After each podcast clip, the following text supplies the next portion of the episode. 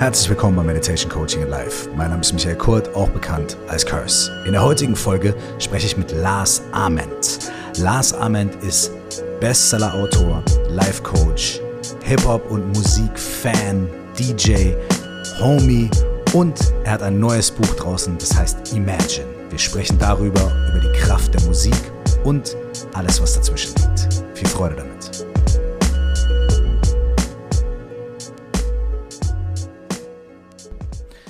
Kann Musik zur Erleuchtung führen? Das ist eine crazy Frage. Und wenn man eine meiner größten Lehrer, eine meiner absoluten Hauptlehrer im tibetischen Buddhismus, Chime Rinpoche, Glauben schenken darf, ist die Antwort ja. Er sagt ganz deutlich, dass Musik uns Menschen unmittelbar und direkt zur Erleuchtung führen kann. Zum Erkennen unseres wahren Seins. Dieser Frage widmet sich auch das neue Buch von meinem heutigen Gast Lars Ament, wenn auch auf eine viel bodenständigere und entertainendere Art und Weise. Lars Ament hat hier bei mir im Podcast Hausrecht, er war schon öfter zu Gast und ist ein wahnsinnig gern gesehener Gast hier. Er ist ein Homie, ein Freund, ebenfalls Coach, ebenfalls Autor und was uns aber am allermeisten verbindet und was schon viel früher als unsere Autoren, Coach und was weiß ich was Tätigkeit gewesen ist, ist die gemeinsame Liebe zu Musik. Er ist mit Musik sozialisiert worden. Er ist mit Hip-Hop sozialisiert worden, aber auch mit Rock und Soul und Jazz und Funk. Er legt selber auf, er ist DJ, er war Musikjournalist, hat beim Radio gearbeitet und ist seit vielen Jahren extrem erfolgreicher Autor. Und seine ersten Bücher, sein erstes Buch war ein Musikbuch, hat er zwischendrin auch noch Bücher über Musik geschrieben. Und dieses Buch ist sein erster Roman, sein erstes Nicht-Sachbuch. Und es handelt von der Kraft, der transformierenden Kraft von Musik.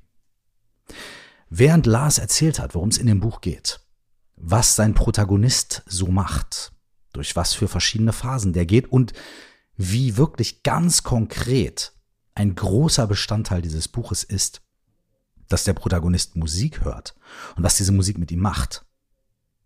Das hat mich wahnsinnig begeistert. Ich war während des Gesprächs so inspiriert, dass ich das Buch direkt bestellt habe. Mittlerweile haben wir das hier in der Familie alle gelesen und es hält mehr als das, was es verspricht.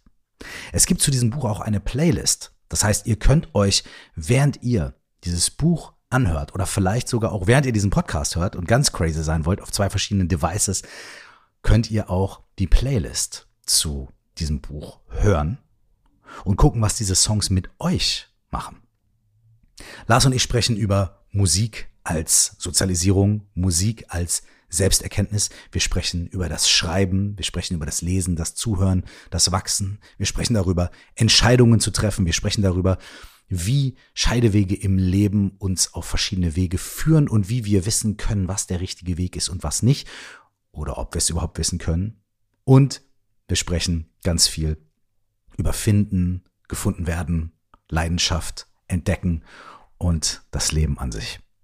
Ich wünsche euch mindestens genauso viel Freude mit dem Gespräch, wie ich sie hatte. Die ganzen Links zur Playlist, zu Lars neuem Buch und allen anderen Dingen findet ihr wie immer in den Show Notes. Und ohne weiter rumzuquasseln. Viel Freude mit Lars Ament, Imagine und Musik, die zur Selbstfindung und Erleuchtung führen kann. Viel Freude damit. Let's do it. Cool, geil. Okay, also wir haben ja schon gequatscht. Deswegen, wenn ihr lieben Menschen hier im Meditation Coaching und Live jetzt reinhört, Lars und ich haben alle wichtigen Themen schon besprochen. Jetzt Ciao. jetzt kommt nur noch die Kür. So, jetzt reden wir nur noch über schöne Dinge, auf die wir Bock haben. Herzlich willkommen, Lars. Geil, Mann. Schön, dass du wieder hier bist. Hey, danke für die Einladung. Es ist immer schön, dich zu sehen, immer schön mit dir zu reden. Dein Strahlen, dein Lächeln, ist geil. Das kann ich nur zurückgeben, mein Lieber. Du, Geht du, die Sonne auf. Ja, als ich dich eben zum ersten Mal hier äh, im Zoom gesehen habe, habe ich auch gesagt, boah, bei dir scheint so die Sonne ins Gesicht. Und du so, nee, nee, Studiolicht. Ah, ja. Aber du ist auch Licht. Manchmal muss man Wege finden, um, wenn die Sonne nicht da ist, sie trotzdem einzuladen. Bravo. Bravo. So sieht's ja. aus, mein Lieber. Ja, Mann. Ey, ich würde gerne mit dir über ganz viele Dinge sprechen. Ähm, und auch gerne abschweifen. Wir haben ja auch schon eben über Musik und über Nas und über alles Mögliche gesprochen. Aber sind wir eigentlich auch schon fast beim Thema, mhm. beim Thema Musik. So, mhm. ne?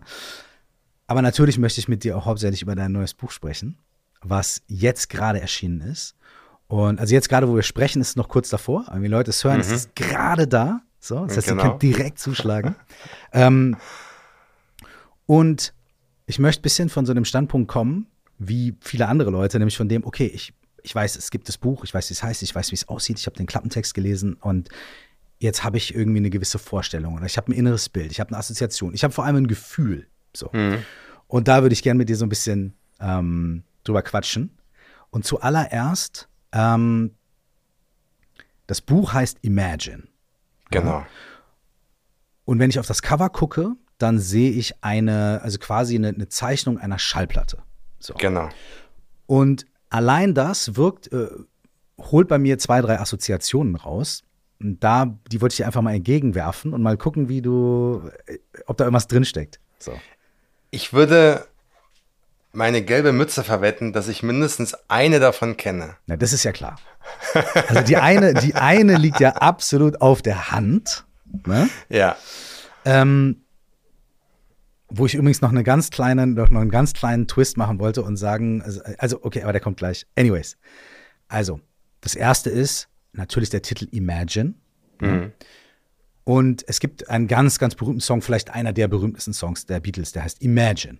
Ja? Genau. Äh, Imagine von den Beatles ist, man könnte sagen, ist ein, ist ein politischer Song, ein gesellschaftlicher Song, ein Liebessong, ein, äh, eins, ein, ein sehr spiritueller Song, den die Beatles, glaube ich, auch geschrieben haben, nachdem sie in Indien waren und dort bei, bei Gurus waren und meditiert haben und gesessen haben und so weiter.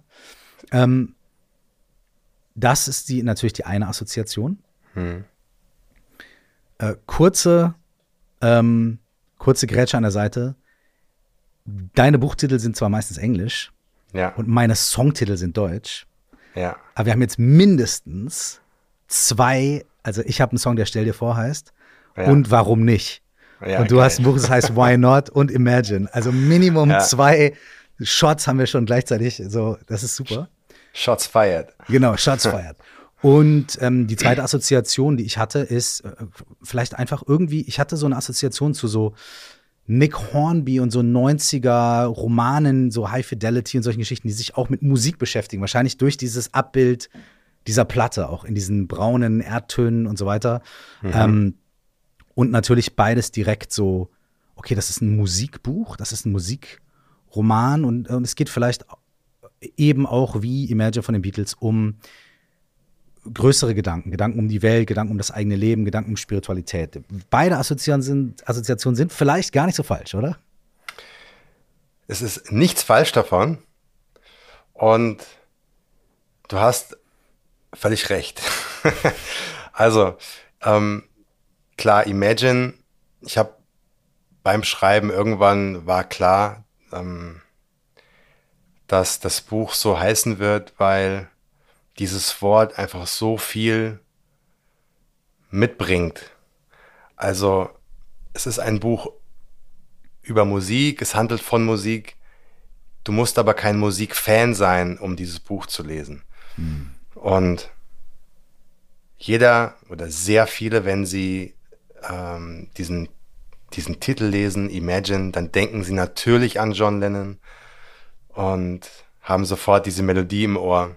Es ist wahrscheinlich sogar das berühmteste Lied der Welt. Vielleicht, also zumindest in den Top 3, würde ich jetzt mal sagen. Und der Schallplattenspieler, der symbolisiert natürlich Musik, aber eben auch so eine Nostalgie mhm. und so ein Gefühl von Entschleunigung mhm. und das, was wir heute gar nicht mehr machen, nämlich sich Zeit nehmen, sich hinzusetzen und mal Musik wirklich zu hören, mhm. ohne das nebenbei zu machen. Mhm. Und, und dann eben auch Imagine, und das ist quasi der Subtext des Buches, stell dir vor, es könnte auch so eine Line von dir sein, stell dir das Leben vor, das du gerne leben möchtest.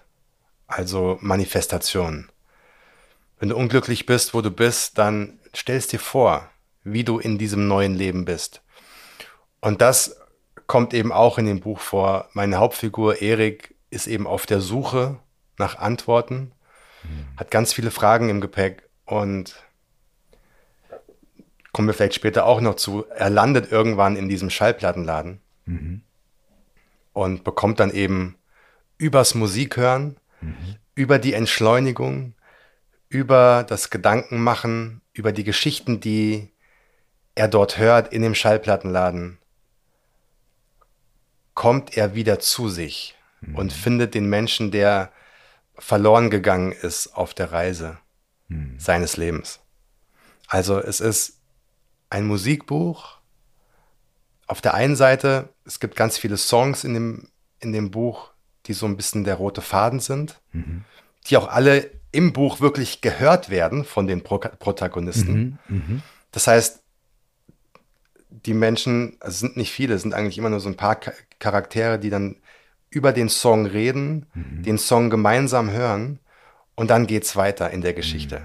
Mhm. mhm. Und dann erfahren sie etwas über die Musiker, über das Lied, wie das Lied entstanden ist, warum dieses Lied entstanden ist und warum Erik genau jetzt dieses, dieses Lied gehört hat und mhm. äh, was er für, ein, für, eine Antwort über die Musik bekommen hat auf seine Frage. Mhm. Und aber es ist am Ende des Tages auch ein Buch über ja, die großen Fragen des Lebens. Wer bin ich und bin ich glücklich und lebe ich das Leben, was ich leben wollte? Kann ich nochmal was Neues beginnen? Wie kann ich mit meinen Ängsten umgehen? Hm bin ich noch der, der ich werden wollte? Hm. Habe ich mich verloren auf meinem Weg? Kann ich noch zu dem stehen, was ich mache? Hm. Oder laufe ich eigentlich nur noch den falschen Werten hinterher? Hm. Warum habe ich eigentlich mal angefangen? Und warum mache ich, mach ich heute, was ich tue? Hm. Hat das noch was miteinander zu tun? Das ist quasi die zweite Geschichte in der Geschichte. Also du mhm. musst kein Musikfan sein, um, glaube ich, Spaß zu haben an dem Buch. Aber wenn du Musikfan bist, dann kriegst du auch echt coole Insights und äh, entdeckst vielleicht auch neue Musik. Es gibt eine Playlist zum Buch, mhm. die kannst du finden auf Spotify. Und, und das Coole ist, du kannst dann immer auf Stopp drücken, wenn du das Hörbuch hörst oder wenn du das Buch liest und Voll. dann gemeinsam mit Erik den, das Lied hören. Perfekt.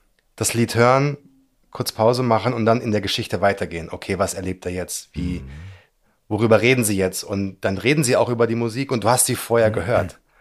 Das ist das Coole.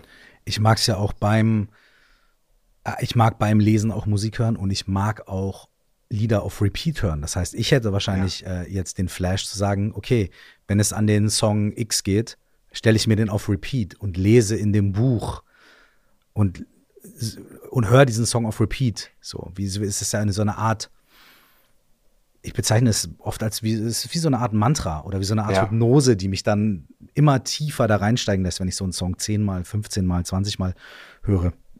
Oder beim Musikschreiben höre ich ja manche Lieder, manche Musiksachen auch Stunden am Stück. Ich, so. ich, ich persönlich bin auch ein total ein toller, toller Fan von, von One Repeat. Ich bin ein One Repeater. Mhm.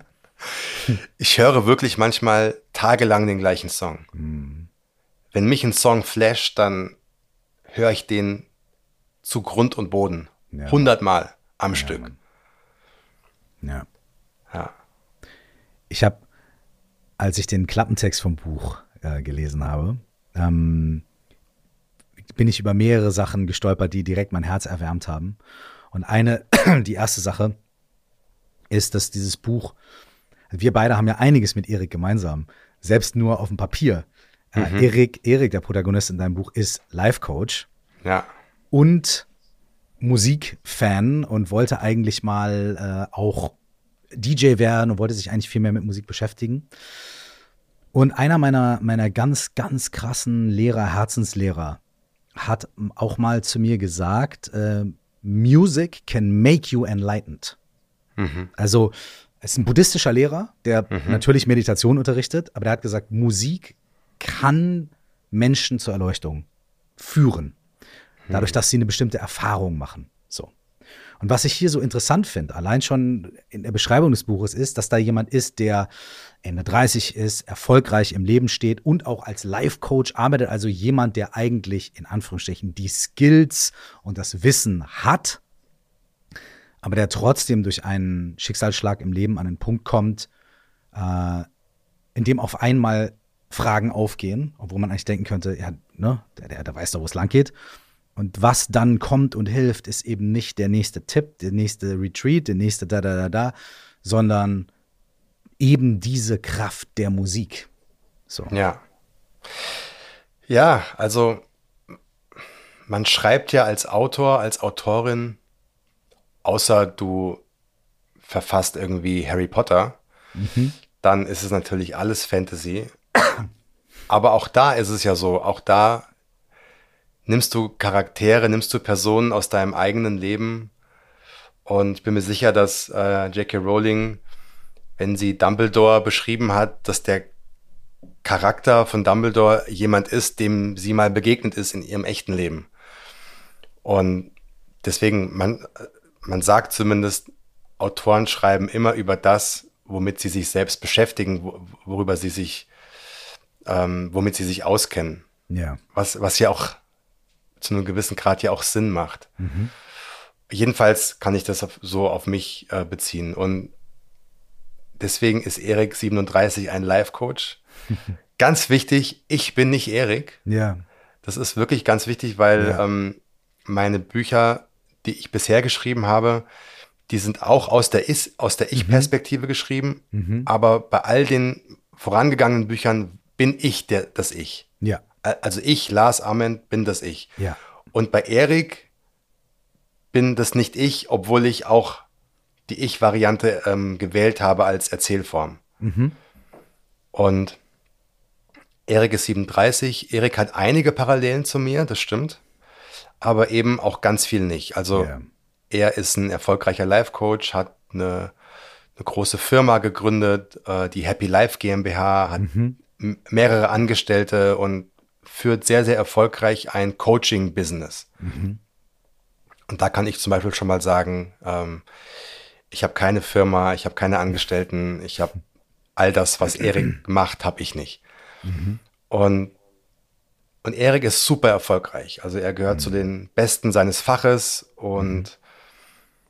ist total im Stress, weil er sein großes Jahresprogramm, Mhm. Am Plan ist sein Jahrescoaching-Programm, was so den Großteil seines, ähm, ja, seines Einkommens bedeutet. Und er hat mhm. investiert, er hat äh, mhm.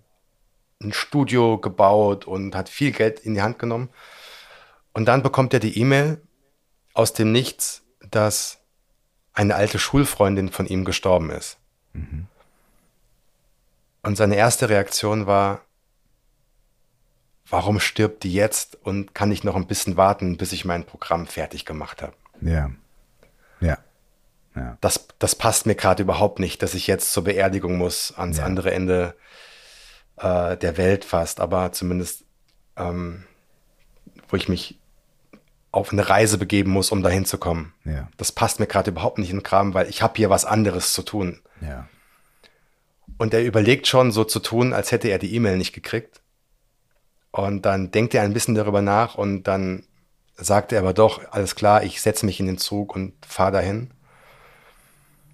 Und er ist mit Gedanken eigentlich gar nicht da, sondern so ein bisschen arrogant denkt er, ich fahre dahin, hakt es ab und fahre schnell wieder zurück und morgen bin ich wieder in der großen Stadt, sitze in meinem Studio und nehme das, das große Programm auf. Und auf dieser Reise begegnet er Menschen, die ihn so ein bisschen zum Nachdenken bringen. Und er stellt irgendwann fest, ja, was habe ich eigentlich die letzten zehn Jahre gemacht? Hm. Und er muss sich eingestehen, dass er in einer, in einer Bubble war, wo er sich vergessen hat. Mhm. Das kommt aber erst, die Erkenntnis. Mhm. mhm. Ähm, so von Kapitel zu Kapitel. Und er wehrt sich eigentlich noch gegen diese Gedanken. Er will das alles nicht wahrhaben. Auf der Beerdigung fragt er sich, ja, was wäre eigentlich, wenn ich jetzt morgen hier sterben würde, wenn ich jetzt hier liegen würde? was würde ich dann über mein Leben denken? War ich glücklich? Oder war ich einfach nur gut, anderen zu erklären, wie sie glücklich werden? Aber ich selbst war es vielleicht gar nicht. War ich glücklich? Und er will das alles nicht hören und das nervt ihn auch so ein bisschen, dass diese Fragen kommen. Und dann ist er froh, dass die Beerdigung vorbei ist und er steigt wieder in den Zug zurück und kommt dann in einen Schneesturm und ist kurz vor Weihnachten. Handynetz fällt aus und er bleibt da stecken und dann ja, steigt er aus, weil er es nicht ertragen kann, nicht der Herr über die Situation zu sein, in der er steckt.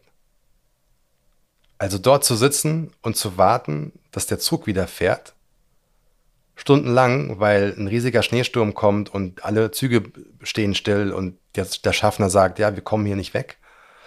Vor uns ist die Strecke gesperrt und äh, es gibt kein Handynetz und alles, was wir tun können, ist warten. Hm. Das ist für Erik nicht zu ertragen. Und deswegen steigt er aus und geht los. Mhm. Und dann landet er über ja, einige Umwege eben in diesem Dorf. Und er ist eigentlich immer auf der Suche nach ne, jemandem, der ihn irgendwo hinfahren kann zum nächsten Bahnhof, zum nächsten mhm. Flughafen. Ja. Und er findet niemanden. Mhm. Alles, was er findet, ist in diesem Dorf eben diesen einen Laden, der aufhat, wo noch das Licht brennt und dann steht er vor diesem Plattenladen und er kann es gar nicht glauben, weil in dem Augenblick so ein bisschen sein Leben an ihm vorbeizieht mhm. und er sich daran erinnert, wer er war als junger Mann, als er selbst noch, ja, Musik gehört hat, als er selbst mhm. noch in Schallplattenläden gegangen ist, als er selbst noch so große Träume hatte, die er mit Musik in Verbindung gebracht hat. Mhm. Und dann geht er da rein und ab dann beginnt quasi wie ein zweites Buch. Mhm. Dann trifft er auf diesen alten Mann, der diesen Plattenladen besitzt und das ist so ein, ja, geiler Typ, wirklich ein total geiler Typ. Und dann hören sie gemeinsam Musik. Dann stellt der alte Mann Fragen, auf die der Erik überhaupt keinen Bock hat. Und dann kommen sie eben durchs Musikhören, durchs Reden, durch die Geschichten, ja, zu Erkenntnissen, vor allem Erik. Und dann am Ende gibt es noch einen Twist. Mhm.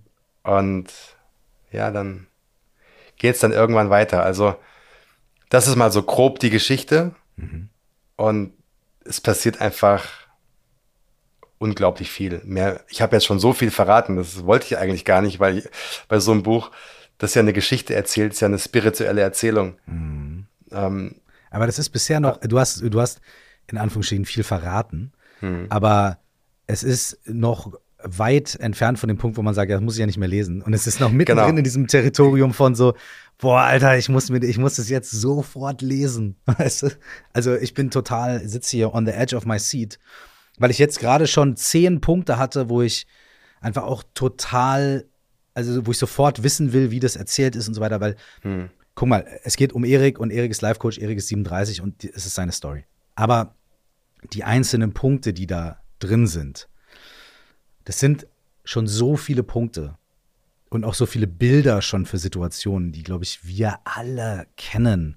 So, ähm, so zum Beispiel dieses Jahr, warum kann dieser Mensch jetzt nicht einfach nochmal, weißt du, das ist sowas, so Gedanken, für die man sich selber hasst.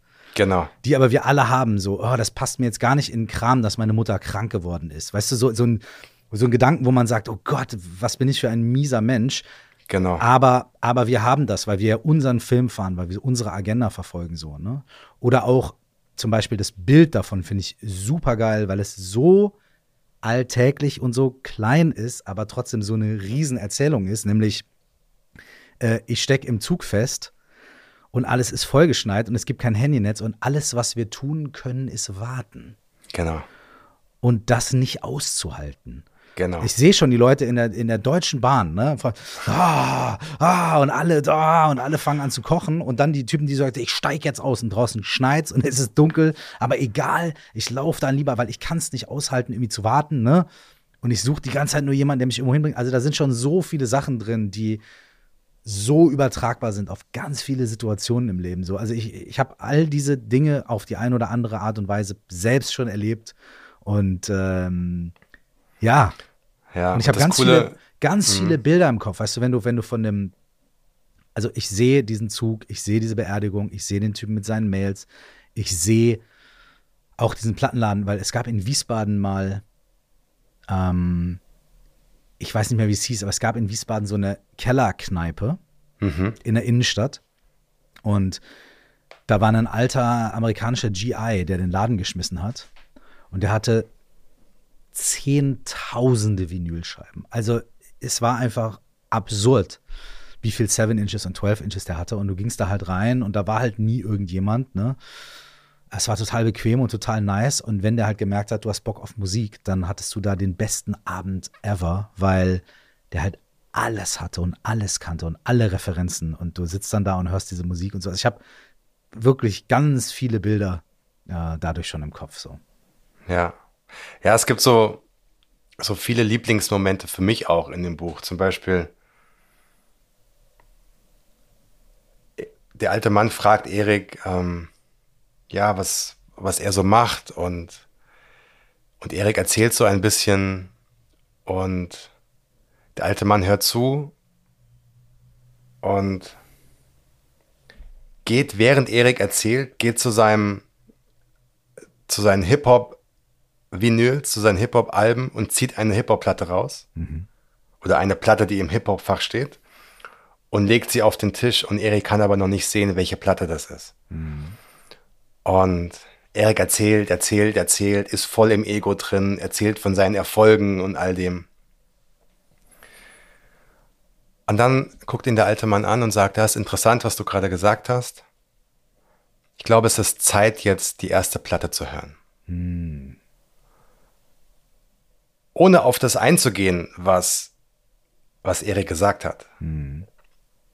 Und dann zieht er von Gangster Moment of Truth, legt die Platte auf und dann hören sie auch das Lied Moment of Truth. Ja. Und dann hören sie das und Erik fragt sich, hä, warum hören wir jetzt das Lied und was hat das zu bedeuten? Und dann hören sie das und dann hört das Lied auf nach dreieinhalb Minuten. Und dann sagt der alte Mann, jeder von uns kommt an den Moment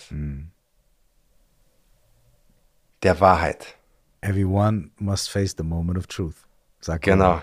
Ja. So sieht's aus. Und das, was du mir gerade erzählt hast, das hat dein Ego dir erzählt. Und jetzt sag mir die Wahrheit. Let's faith the moment of truth. Weil diese Wahrheit, das, was du wirklich denkst und das, was du wirklich sagen willst, dich aber noch nicht traust, das ist die Wahrheit und das bringt dich weiter. Und deswegen hören wir diesen Song jetzt nochmal. There you go. Ja, ja. There you go. ja. Und, und Erik fragt sich die ganze Zeit, wo bin ich hier gelandet? Was ist das für ein komischer Plattenladen? Was ist das für ein alter Mann? Wo- Woher, woher weiß er all das? Warum dieser Song und so? Und er, er kämpft die ganze Zeit dagegen an. Er will auch die ganze Zeit weg. ja. Er denkt die ganze Zeit, okay, ich wärme mich mal kurz auf hier und ich bin dann gleich wieder weg. Und dann werden mehr Fragen gestellt und Erik redet weiter und dann zieht der alte Mann wieder eine Platte raus. Und so geht das ein bisschen und dann essen sie was. Und dann sagt der alte Mann, ja, ich habe heute Morgen schon was aufgesetzt für uns. Hä? Woher wusste er, dass ich komme? Wusste er überhaupt, dass ich komme? Äh, wer ist das überhaupt? Und, und woher kennt er meine Gedanken? Und so. Und so geht es so äh, von Kapitel zu Kapitel. Und je mehr M- Musik sie hören, desto entspannter wird Erik, desto mehr vergisst er auch die Zeit. Irgendwann will er dort gar nicht mehr weg. Ja. Und das ist auch ein bisschen wie äh, die Hektik des Alltags vergessen, mal auf Pause zu drücken und sich daran zu erinnern, wer man ist. mhm. wenn man niemand sein muss. Mhm. Und ja, wenn du dann parallel dazu die ganze Zeit auch noch gute Musik hörst, ja, dann ist alles in Ordnung. Du hast ja den Magic Monday Club. So. Und ähm, da haben wir in unseren letzten Gesprächen auch öfter drüber gesprochen, weil ihr habt da vor einigen Jahren eine App kreiert und, mhm. und, und, und ähm, äh, die dann durch verschiedene Stadien gegangen ist und so weiter. Aber eine Sache, und das hast du mir damals gesagt, das ist mir total hängen geblieben. Eine Sache, wo du gesagt hast, ja, wenn es da wirklich eine Sache gibt, die mir ultimativ Spaß macht und die, wo, wo, wo, wo ich immer irgendwie motiviert bin und wo ich und, und wo ich auch immer merke, egal wie was für Ups und Downs da sind, das ist eine Sache, die ist immer, ja, das ist ähm, die Music Time. Ich setze mich hin, ich lege Platten auf und erzähle was über die Mucke und vibe mit den Leuten und wir haben eine gute Zeit. So. Genau. Ja, das, das habe ich angefangen eigentlich äh, während der Pandemie, mhm. dass ich, ähm, also während des ersten Lockdowns, dass ich angefangen habe, wir saßen alle zu Hause und ich glaube, können sich alle dran noch daran erinnern, ist ja nicht so lange her, dass ich angefangen habe, auf Instagram einfach äh, Platten laufen zu lassen. Die Leute eingeladen habe, mit mir gemeinsam Musik zu hören.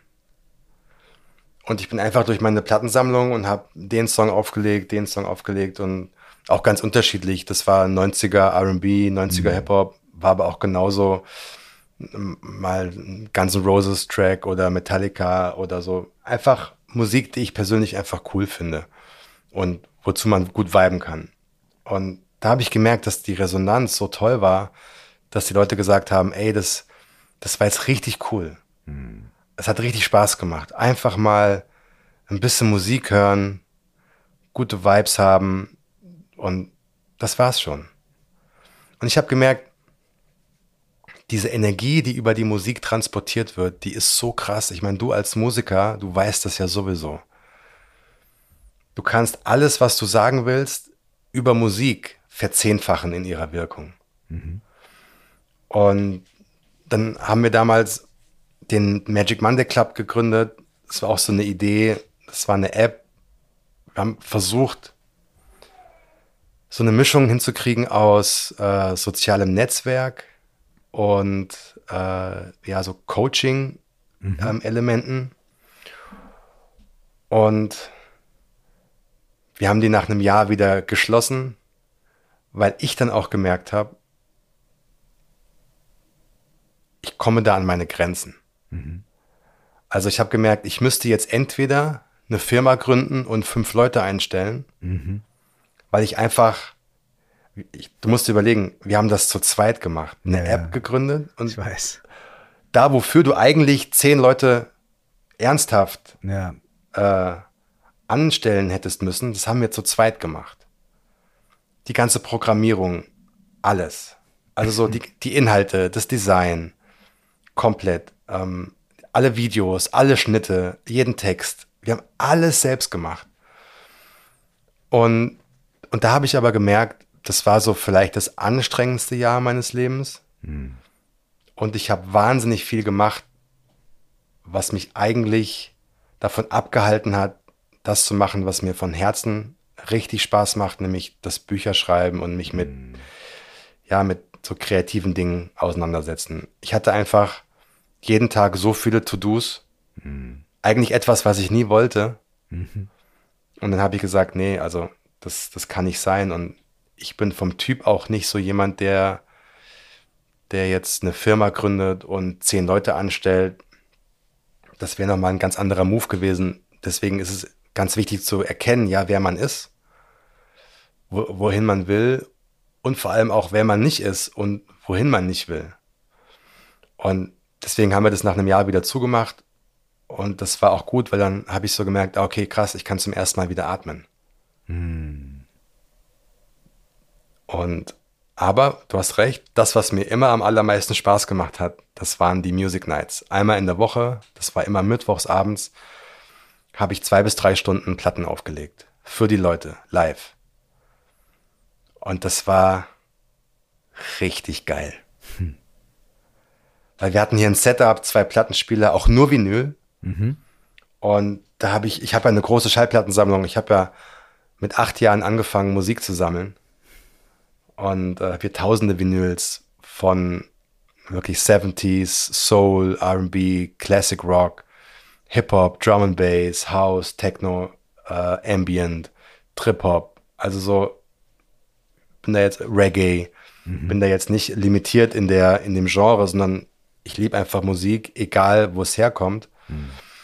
Und dann habe ich dann auch wild gemischt und ich habe gemerkt, das ist so der Moment, wo richtig so Energie übertragen wird über die Musik.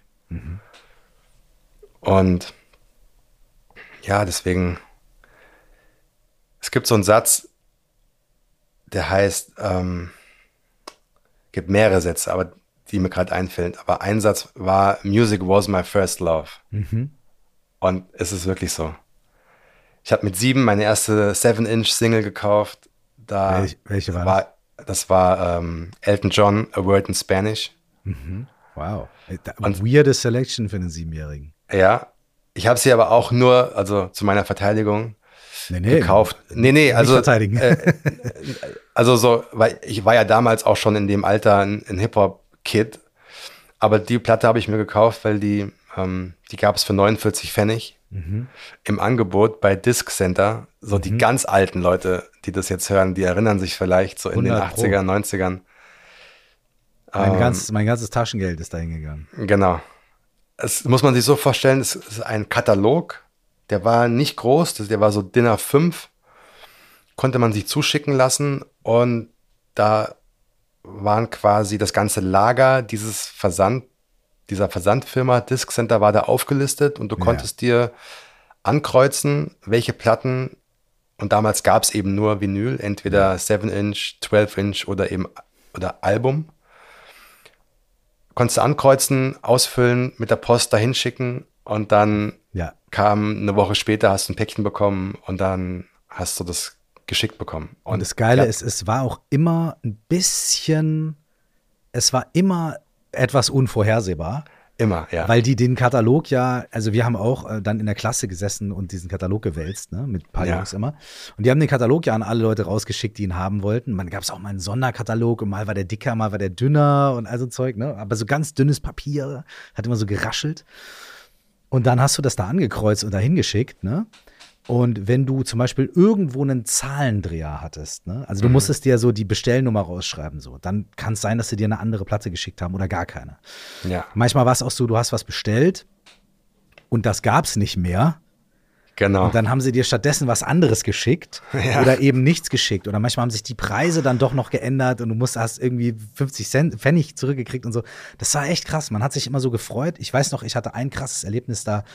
Ice Cube hatte damals eine, eine, ähm, äh, seine Homies haben eine Band gemacht, die ist ein äh, Lynchmob. genau. Da Lenchmob. Und- Genau, da Lynchmob, genau. Und die haben ein Album rausgebracht, so Gorillas in the Mist. So, In ne? the Mist, ja. Und ich habe die ganze Zeit versucht, dieses Album zu bekommen und habe es nie bekommen. Und ich war so desperate danach, dass ich dann bei Disc Center äh, eine Platte gekauft habe. Die hieß nicht Gorillas in the Mist. Ich habe mich schon gewundert. Und da stand auch nicht Lynchmob mit E, sondern Lynchmob mit Y. Aber ich war so, ich wollte so unbedingt diese Platte von den Jungs von Ice Cube haben, dass ich gesagt habe, ich kaufe mir die. Und was habe ich gekriegt? Eine Glam Metal ganz sch schlimmes, also für so einen Hip-Hop-Kid wie mich, so eine ganz weirde Metal-Platte von Lynchmob mit Y. Ja, ich war richtig abgefuckt, aber ich habe mich dann hingesetzt, habe mir die angehört und habe dann Ja. wirklich eine Platte mehrmals gehört, die ich sonst niemals, wo ich mich niemals mit auseinandergesetzt habe. Also es war, ich fand's kacke, aber es war irgendwie eine, eine Erfahrung. Also Ja. die Disc Ja, Center Zeiten, ja. Das kenne ich gut, weil äh, der, auf der ersten Seite, soweit ich mich erinnere, waren immer die Angebote drin. Und die habe ich eigentlich so blind immer gekauft. Also Mhm. es waren immer 7-Inch-Singles für 45 Pfennig, äh, für 49 Pfennig. Mhm. Und deswegen auch äh, Elton John, A Word in Spanish, was übrigens ein super Lied ist. ja. Also so, und Elton John ist ja eh ein krasser Künstler, hat eines meiner Lieblingslieder gemacht. Ähm, ähm, jetzt fällt mir, ähm, Rocketman. Ah ja. Mhm. von, von Elton John. Ja, ja, ja. Krass, krasser Song. Also total. ein übertrieben krasser Song. Ja. Und naja, also auf jeden Fall mit sieben zum ersten Mal auch dann mit Hip-Hop in Kontakt gekommen. Das war neu- 1985. Mhm. Also mit Hip-Hop ist dann so langsam so gewachsen und es gab die ersten Platten und so und das waren dann so Sachen wie äh, Houdini Ja. und ähm, dann Curtis Blow, äh, was waren das noch? Cool Modi. Ich habe mich mit deinem Bruder tatsächlich mal über Fat Boys unterhalten. Das war ja, Ah, ja. auch so die Zeit, das war auch so der Beginn meiner Sozialisierung. Chubby Checker and the Fat Boys, let's do the twist. Ey, und ich das, das war so krass, weil ich hatte damals, ich war natürlich so jung, ich habe das einfach so quasi aufgenommen und da, da, da und so, ne? Und dann saß ich da mit deinem Bruder und dein Bruder hat voll die Knowledge gezückt, so. Der kannte Aha. irgendwie alle Fatboy-Releases mit allem drum und dran. Und ich war voll so, wow, okay, so. Er hat mich gerade geschoolt. Ähm, da, äh, war das auch so ein bisschen, also, dass du familiär durch deinen Bruder und so auch ein bisschen so dann die Sachen noch mitbekommen hast? War der damals auch schon so muckemäßig unterwegs? Ja, total. Alles kam von meinem Bruder. Mein Bruder ist vier Jahre älter als ich. Und ähm, also alles, was ich damals über die Musik mitbekommen habe, habe ich durch meinen Bruder mitbekommen. Ah, okay. Mhm. Also nicht ich habe den Disc Center äh, Katalog bestellt, sondern Ja. mein Bruder. Und ich habe ihn dann von meinem Bruder genommen und Voll. mitbestellt. Voll, voll. Und, und er hat mir da, also das war so, er hat dann die Platten gekauft und hat mir dann jede Woche ein Best-of zusammengestellt äh, auf Kassette. Ah, geil. Mhm. Also da waren dann auf jeder Seite so zehn Songs vielleicht, Ja, Mann. acht Songs. Und er saß da, Plattenspieler, Ja. Tape Deck aufgenommen und er hat mir jede Woche eine Compilation gemacht. Mhm. Und die, die habe ich immer noch, die, die Kassetten, die sind nummeriert, eins, zwei, drei, vier, fünf. Und ich weiß noch, in der ersten Kassette steckt ein Brief von ihm, da steht drauf, ähm, auf Englisch natürlich, weil wir waren ja beide Rapper, ist ja klar. Mhm, Äh, und da stand drauf, äh, Yo, little bro, äh, your first tape, you are seven years old. Seven. Und so, und dann so zehn Ausrufezeichen. Und dann ich so, okay, geil. Also ich habe die Kassette vor kurzem wieder gefunden und der Zettel war auch noch drin und Wow. einfach mega. Magic. Und auch die Songs, die da drauf waren, das ist einfach Sonic und ah, es kommen so viele Erinnerungen hoch. Ähm, ja, Hip-Hop hat mich tatsächlich, also Hip-Hop raised me, kann man wirklich so sagen. Also ich fand auch immer die, die Attitude von, von Hip-Hop genauso meine. Make something out of nothing. Ja. Also du musst nichts haben, aber du kannst aus nichts irgendwas kreieren. Und das fand ich als Metapher fürs ganze Leben Total. auch damals schon so voll krass. und, und so habe ich mich total wiedererkannt. Voll.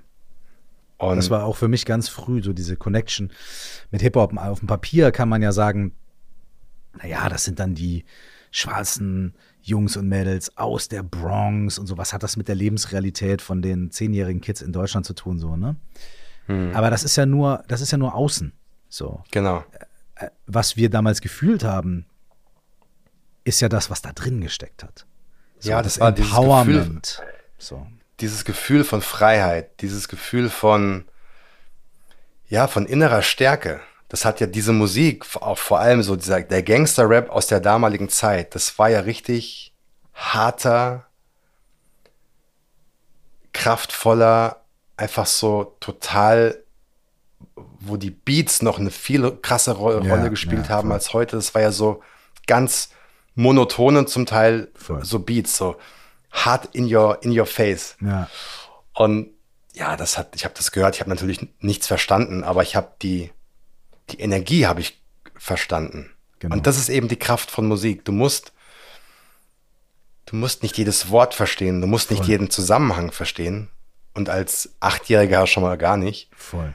Aber du kapierst ungefähr, worum es geht. Du, du kannst diese Energie, die Kraft spüren. Und deswegen glaube ich, dass, Ener- dass, dass Musik die Sprache des Universums ist. Weil sie jeder Mensch versteht. Du legst Mozart auf Und da sitzt jemand aus Afrika, aus China, aus Australien und aus Kreuzberg. Und jeder versteht das. Du kannst ein, eine Chanson hören aus Frankreich, aus den 70ern. Kein Wort verstehen. Du verstehst nichts. Hm. Aber du fühlst den Schmerz. Hm. Feeling ist sofort da. Du kannst ein, ein altes, traditionelles Lied aus dem alten Persien hören, wo es darum geht, dass ein Vater den Tod der, der kleinen Tochter betrauert. Du verstehst kein Wort, aber du spürst die Energie. Hm. Und das kann eigentlich nur Musik. Hm. Und ich weiß noch, wie ich damals, weiß nicht, wie alt ich da war, vielleicht neun oder zehn oder so, zu meiner Mama gegangen bin und habe gesagt, Mama, ich brauche eine Bomberjacke. und ich bin ja in, in, Hessen aufgewachsen, in der Nähe von Frankfurt. Und in Frank Frankfurt hat ja so eine Kultur von Bomberjacken. Mhm. Und dann habe ich tatsächlich eine, eine Bomberjacke bekommen. Damals, die war auch, hatte so ein orangenes Innenfutter in, äh, Innenfutter und das war auch eine Original-Bomberjacke aus Frankfurt. Und die hat 99 Mark gekostet. Mhm. Und da habe ich auch ein bisschen drauf warten müssen, dass ich, bis ich die bekommen habe. Aber irgendwann hatte ich sie. Und dann bin ich zu Downtown Records gegangen in Frankfurt und habe mir für 10 Mark einen überdimensional großen Aufnäher gekauft Ja, Mann, von Public Zeit Enemy. Der, Zeit der Aufnäher, ja, Mann. Ja, die alten Aufnäher. Public Enemy. ähm, It take a nation of millions to hold us back. Ja, Mann. Und den musste sie mir hinten aufnähen, auf die Bomberjacke. Und mit der Bomberjacke bin ich dann in die Schule gegangen. so war meine Schulzeit, ja, als Zehnjähriger. Und Ich habe mir den, den, den, den, äh, den Kapuzenpullover von meinem Vater aus dem Schrank geklaut und selber mit Edding das Public Enemy, den Public Enemy Schriftzug und Logo vorne drauf gemalt. Weil Ja. ich mir halt Merch irgendwie gab's, gab's nicht. Und dann, als ich die erste Möglichkeit hatte, mir das Aufnäher zu holen und halt irgendwie so, ey, ja, same story, mein Lieber. Total. ja, das war so die Zeit. Und, und damals, ähm, Guck mal, aber das ist auch, um den Bogen zu schlagen, ne? Ey, the power of music. mhm, Denn wir sitzen da, weißt du, mit einer ganz anderen Lebensrealität ähm, als die Leute, die diese Musik machen. Aber Mhm. das ist total egal. Weil die Musik ja nicht nur das, Musik ist ja nicht nur das, was die Person, die sie in dem Moment irgendwie aufgenommen hat, wo sie im Studio war, vielleicht dabei gedacht hat und gemacht hat und so weiter, sondern Musik ist das, zu was wir sie machen, wenn wir sie wahrnehmen, wenn wir sie hören. Genau. Ich höre irgendeinen Song ganz anders als du. Ich habe ganz andere Assoziationen aus meinem Leben damit. Es kann oft sehr ähnlich sein, ne? aber trotzdem, Musik ist nur zum Teil die Geschichte der Menschen, die die Musik machen. Zum größten Teil ist Musik die Geschichte der Menschen, die sie hören. genau. Deswegen kann Musik auch bei so vielen verschiedenen Menschen so viele Dinge auslösen und ist so eine universelle Sprache, weil sie auf dein Leben trifft, auf deine Erfahrung, auf deine Fragen, auf deine Gefühle, auf deine Emotionen. So und da etwas bewirkt. Frag dich einfach, warum hören so viele Sportler vorm Wettkampf Musik? Warum hörst du Musik, wenn du traurig bist? Warum hörst du Musik, wenn du total glücklich bist? Warum hörst du Musik zum Abschalten? Warum hörst du Musik zum Tanzen, zur Meditation? Egal was du machst, Musik ist immer irgendwie ein Soundtrack dafür. Und ich habe keine Antwort, warum das so ist, aber alles, was ich weiß, ist, dass in der Musik so viel Kraft steckt. Und warum sollten wir diese Kraft nicht auch für uns nutzen? Und ja, Darf ich dich da fragen, ohne dass du was spoilerst? Ne? Also du wirst ja, du gehst jetzt auf Tour. Und darunter kann man sich ja ganz viele Sachen vorstellen. Ne? Gehen manche Leute einfach auf die Bühne und halten eine Rede, anderthalb Stunden. Ne? Auch schön. Äh, bei anderen gibt es ganz viel. mache ich auch viel- oft genug. Ja, genau. Gibt es ganz viel Interaktion und so weiter. Aber ich, ich bin, ich, also ich, es ist ja auch schon kommuniziert, dass da auch Musik stattfinden wird. So, ne? Kannst du, kannst du schon ein bisschen, kannst du das schon verraten oder ist das ein Surprise oder wie, wie, wie machst du das? Und vielleicht auch, äh, vielleicht ist die zweite Frage auch, wie, wie ist dieser Wunsch oder dieser Gedanke entstanden, zu sagen, so, ey, wenn ich das nächste Mal auf Tour gehe, dann muss das mit Musik sein. Wie auch immer das nachher umzusetzen ist, so, ne? So, so, wie ist dieser Wunsch und dieser Gedanke entstanden, das zusammenzubringen? Kommt es aus den, aus den Music Nights vom Magic Monday Club und, und aus diesem Buch und weißt du, also vielleicht magst du ein bisschen was darüber erzählen. Ich habe mir einfach überlegt, ähm, was könnte ich machen, was das, was ich sage, noch mal mehr bei den Menschen ankommt. Mhm. Und ich glaube, dass wenn du eine Message hast und du zur Message noch Musik spielen kannst, die diese Botschaft einfach als Vermittler noch mal tiefer in die Herzen trägt, der Leute, mhm. die das hören, dann, ähm, ja, dann muss ich das machen. Und äh, ich habe so Bock drauf. Ich werde quasi die, den Plattenladen aus dem Buch mitbringen auf die mm, Bühne. Geil. Und ich werde dann da sitzen und werde Songs spielen, über die Songs erzählen. Wir werden vielleicht auch die Songs mitsingen, je nachdem, mm. ob die Leute Bock drauf haben. Geil.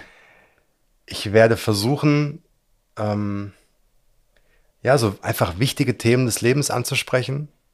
Und dann werden wir wie im Buch dann immer zu dem einzelnen Thema einen Song hören. Hm. Manchmal nur ein Refrain, manchmal auch nur eine kurze, äh, den Anfang oder ein, ein Part aus dem Song.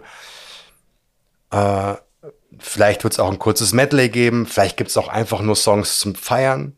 Wenn ich sage, ey, so die nächsten drei Minuten, die geben gar keinen Sinn, die machen mhm. gar keinen Sinn, aber wer Bock hat, jetzt aufzustehen und zu tanzen, dann macht das und dann läuft einfach drei Minuten Partymucke, kann auch sein. Aber alles, was ich möchte, ist, dass die Leute danach nach Hause gehen und sagen, ich habe mit nichts gerechnet und ich bin irgendwie baff. Hm. Und ich bin beseelt und die Probleme, die ich glaube zu haben, sind vielleicht gar nicht so krass. Und ich rufe jetzt erstmal meine Liebsten an und sage ihnen, wie lieb ich sie habe. Wenn das passiert ja. nach, der, nach, den, nach den Shows, dann habe ich alles erreicht. Hm. Vielleicht werden wir auch meditieren, mal drei Minuten hm. zur Musik. Ich habe schon die Selection fertig, das, ah, das okay, weiß ich schon. Okay, ja. geil. Ich, ich, ich habe schon eine, eine, Selection fertig. Gibt es Überschneidungen Und, auch zum Buch? Also wird es einige Sachen oder ja, wird es ganz anders? Ja, es gibt ein paar Songs, die auch im Buch vorkommen. Ah, cool. Die gibt es auch auf, äh, auf der Bühne. Ähm, manchmal in einer anderen Ver Variante, in einer anderen Version. Ähm, ich versuche einfach den Leuten einen geilen Abend zu machen. Hm. So kann man das eigentlich festlegen. Und ähm, ich versuche auch mal was Neues auszuprobieren. Ich habe sowas noch nie gemacht in der Form. Ja. Geil. Gut. Und, und äh, ja, man muss sich selbst immer wieder neu challengen, immer wieder neu sagen, ähm, wie langweilig ist das Alte immer wieder zu wiederholen. Manchmal muss man auch sagen, ich probiere das jetzt mal aus. Und ich muss auch sagen, dass ich schon immer mal auf Tour gehen wollte, so wie Musiker das machen. Ja, das sieht auch auf jeden Fall aus wie so eine richtige Mucke-Tour. So, ist, auch, ist auch eine richtige Tour mit äh, Tourmanager und äh, Tourbus und so und Hotelzimmer und von A nach B reisen und so und den ganzen Wie viele Leute seid ihr? Äh, wie viele Leute seid ihr crewmäßig? Mit wie viele Leute seid ihr äh, unterwegs? Eins, zwei, vier. Okay, cool. Mhm. So. Und aber ich habe auch einfach einen Homie eingepackt, der einfach nur dabei ist. Ja, ja. also. ja wie, bei, wie bei der Musik. genau. Ja, genau. Also, ja, ich, ich mache das auch für mich. Mhm. Und ich glaube, dass das überhaupt im Leben ganz wichtig ist, Dinge für sich selbst zu machen, unabhängig davon, ja, wie andere das finden oder ob das jetzt mega erfolgreich ist und so. Natürlich wünsche ich mir das, dass viele Leute kommen, aber mal so Dinge nur für einen selbst zu machen, ja, ist unglaublich wichtig. Ich habe ein, ein, Interview gelesen mit David Bowie oder ein mhm. YouTube-Video gesehen mit David Bowie, wo er genau das sagt und ich habe das so gefühlt Er hat so gesagt, ja, ich habe ein Album gemacht, das habe ich nur für mich gemacht, da sind keine Hits drauf. Das wird auch im, in meiner Diskografie wahrscheinlich das sein, was am wenigsten gehört wird, aber das Album muss ich für mich machen. Mhm. Und das fand ich einleuchtend. Total. Ja, also so manchmal muss man Dinge nur für einen selbst machen, um ja, um so Frieden zu haben. Mhm. Ja, geil, das habe ich jetzt gemacht. Das ist weg von der Liste. Ja. Voll. Und, es ist und ich meine, auf die Bühne, auf die Bühne zu gehen und Musik zu spielen, macht auch irgendwie Sinn. macht total Sinn, ja, auf jeden Fall. Macht sehr viel Sinn. Ja. Und ist sicherlich für die Leute, die ja dann auch das Buch lieben, so, ne? Wenn du die auf eine ähnliche Experience einladen kannst, das ist mega gut. Also die Idee ja. ist richtig gut. Und vor allem ist sie halt einfach, und das finde ich so schön bei dem, bei dem Thema dieses Buches, bei, bei, bei, bei dem, wie du über dieses Buch sprichst mit der Musik. Ich habe die ganze Zeit, also auch schon seitdem du das mir quasi angekündigt hast, ey, da kommt ein Buch. Das heißt so, der, der, ich habe die ganze Zeit ein krasses Gefühl von so von Kongruenz und von so ganz ganzheitlichem ähm, Ding, weil, weil es wirklich die Dinge so, also über die wir auch quatschen und wie ich dich auch kenne und deine Liebe für Musik, aber auch der, dieser andere Aspekt und deine Liebe für genau solche Erzählungen, ne? So, da, da gibt es ja, ich habe ein Buch gelesen, das heißt die Espresso-Pause. Kennst du das? Die Espresso-Strategie? Nee. Ja, das musst du doch kennen. nee, Rudi, das kenn kennst nicht. du nicht. Krass, Unglaublich. Nee. Nein, es gibt ein Buch äh, von einem Typen, ich glaube, es heißt Hans Kreis, heißt er, ist ein sehr bekannter Coach. Okay. Der hat äh, die Espresso-Strategie geschrieben und da geht es eigentlich um so kleine Coaching-Sachen. Äh, Aber die Geschichte, die der erzählt, um, um das ähm, um das quasi zu erklären, ne, den Kontext, in den er setzt, ist ein Mann fährt mit so einem alten Auto durch Italien und ähm, allein die Geschichte reicht mir schon geil. Weißt ja. du? Und, und hat eine Panne irgendwo mitten in Aha. den Bergen.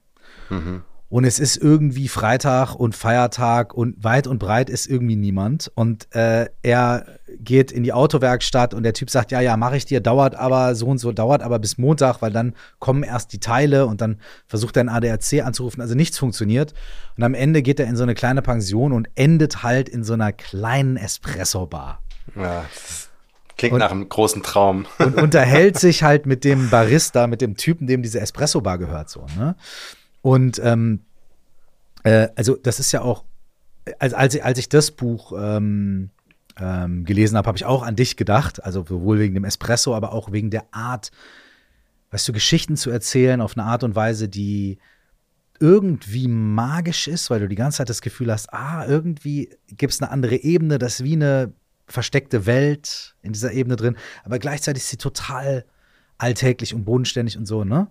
Mhm. Und das, das ist ja wirklich dein sehr großes Talent, Geschichten so zu erzählen und, und, und, und so mit Menschen zu kommunizieren.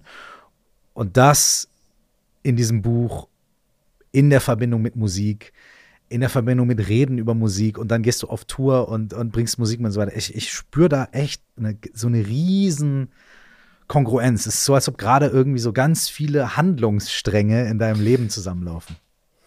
Ja, das, das kann sein. Ich habe Vielleicht ist es von innen betrachtet gar nicht so und du mhm. denkst, ich fühle mich als, keine Ahnung, wäre ein Bus über meinen, meinen Kopf gefahren. Aber von außen betrachtet ist da extrem viel so, auch wie du darüber redest. Da ist ganz viel, also ich, ich, ich bin richtig so beseelt und freudig für dich, für das, was da gerade irgendwie geht und passiert. Bin ganz inspiriert. Ich glaube, das ist tatsächlich das Buch, das, das schon lange raus wollte obwohl ich es irgendwie nie schreiben wollte. Ich bin dann irgendwie, also nicht bewusst schreiben wollte. Ich bin, das war auch ganz interessant, ähm, aufgewacht. Das war im Dezember im letzten Jahr. Und wir wollten eigentlich in Urlaub fahren und die Koffer waren schon gepackt und so. Und ähm, dann ist unsere Tochter krank geworden mhm. und wir sind dann ins Krankenhaus gefahren und Urlaub abgesagt und so das ganze Programm. Und der Tochter ging es dann wieder besser und die ist dann zu Oma und so. Und ich bin dann krank geworden, wie das halt oft so ist. Und dann lag ich alleine hier bei uns in meinem Bett und bin morgens aufgewacht mit Fieber, Schüttelfrost und so, das volle Programm. Und dann habe ich halt einfach mich mit Schal und Decke so hingesetzt und ich habe diese Eingebung gehabt, okay, jetzt fängst du einfach an zu schreiben. Ich habe schon immer dieses Bild im Kopf gehabt, jahrelang, von einem alten Mann im Plattenladen. Aber ich wusste noch nicht genau, wie die Geschichte ist. Ich wusste nicht, was der da macht, wie es anfängt, wie es endet. Alles, was ich hatte, war ein alter Mann in einem Plattenladen. Und dann an diesem Morgen, es war ein Samstag, erste Dezemberwoche oder letzte, es war letzte Übergang zwischen letzter Novemberwoche und erster Dezemberwoche. Und ich habe auf einmal den Anfang gekannt. Keine Unterlagen, keine Aufzeichnung und ich habe einfach angefangen zu schreiben. Ich habe die Augen zugemacht und habe dann das Bild gesehen und habe dann quasi live die Bilder aus meinem Kopf durch mich durch, durch meine Hände aufgeschrieben. Und dann habe ich wie in so einem Fieberwahn drei Wochen durchgeschrieben und dann war die erste Version des Buches fertig. Wow, du hast richtig so durchge, durchgeballert. Ich habe dann auch immer wieder gesagt, äh, auch zu meiner Freundin, ey, du, du kannst jetzt nicht zurückkommen, weil ich schreibe gerade ein neues Buch. so out of the blue. Yes. Und ähm, ich, also ich muss das jetzt schreiben, weil ich habe so gemerkt, da, da will ganz schön viel raus.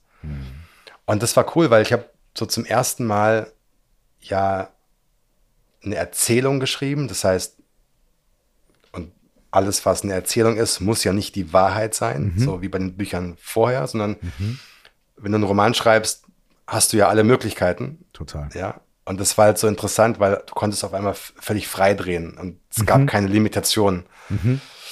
Und ähm, ja, und das war halt auch für mich als Autor in, in dem kreativen Akt eine totale Freiheit.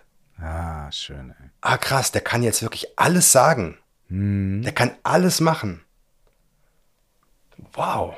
Was für ein so. Und ja, und dann war das halt einfach Magic, weil ich habe ja hier bei mir zu Hause de facto einen eigenen Plattenladen, also allein durch die Anzahl der Vinyls.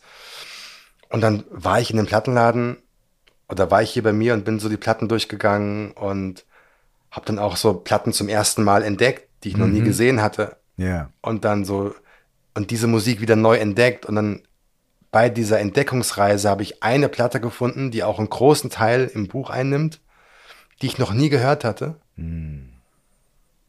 So eine Jazzplatte, die ist in- Hawaii aufgenommen worden und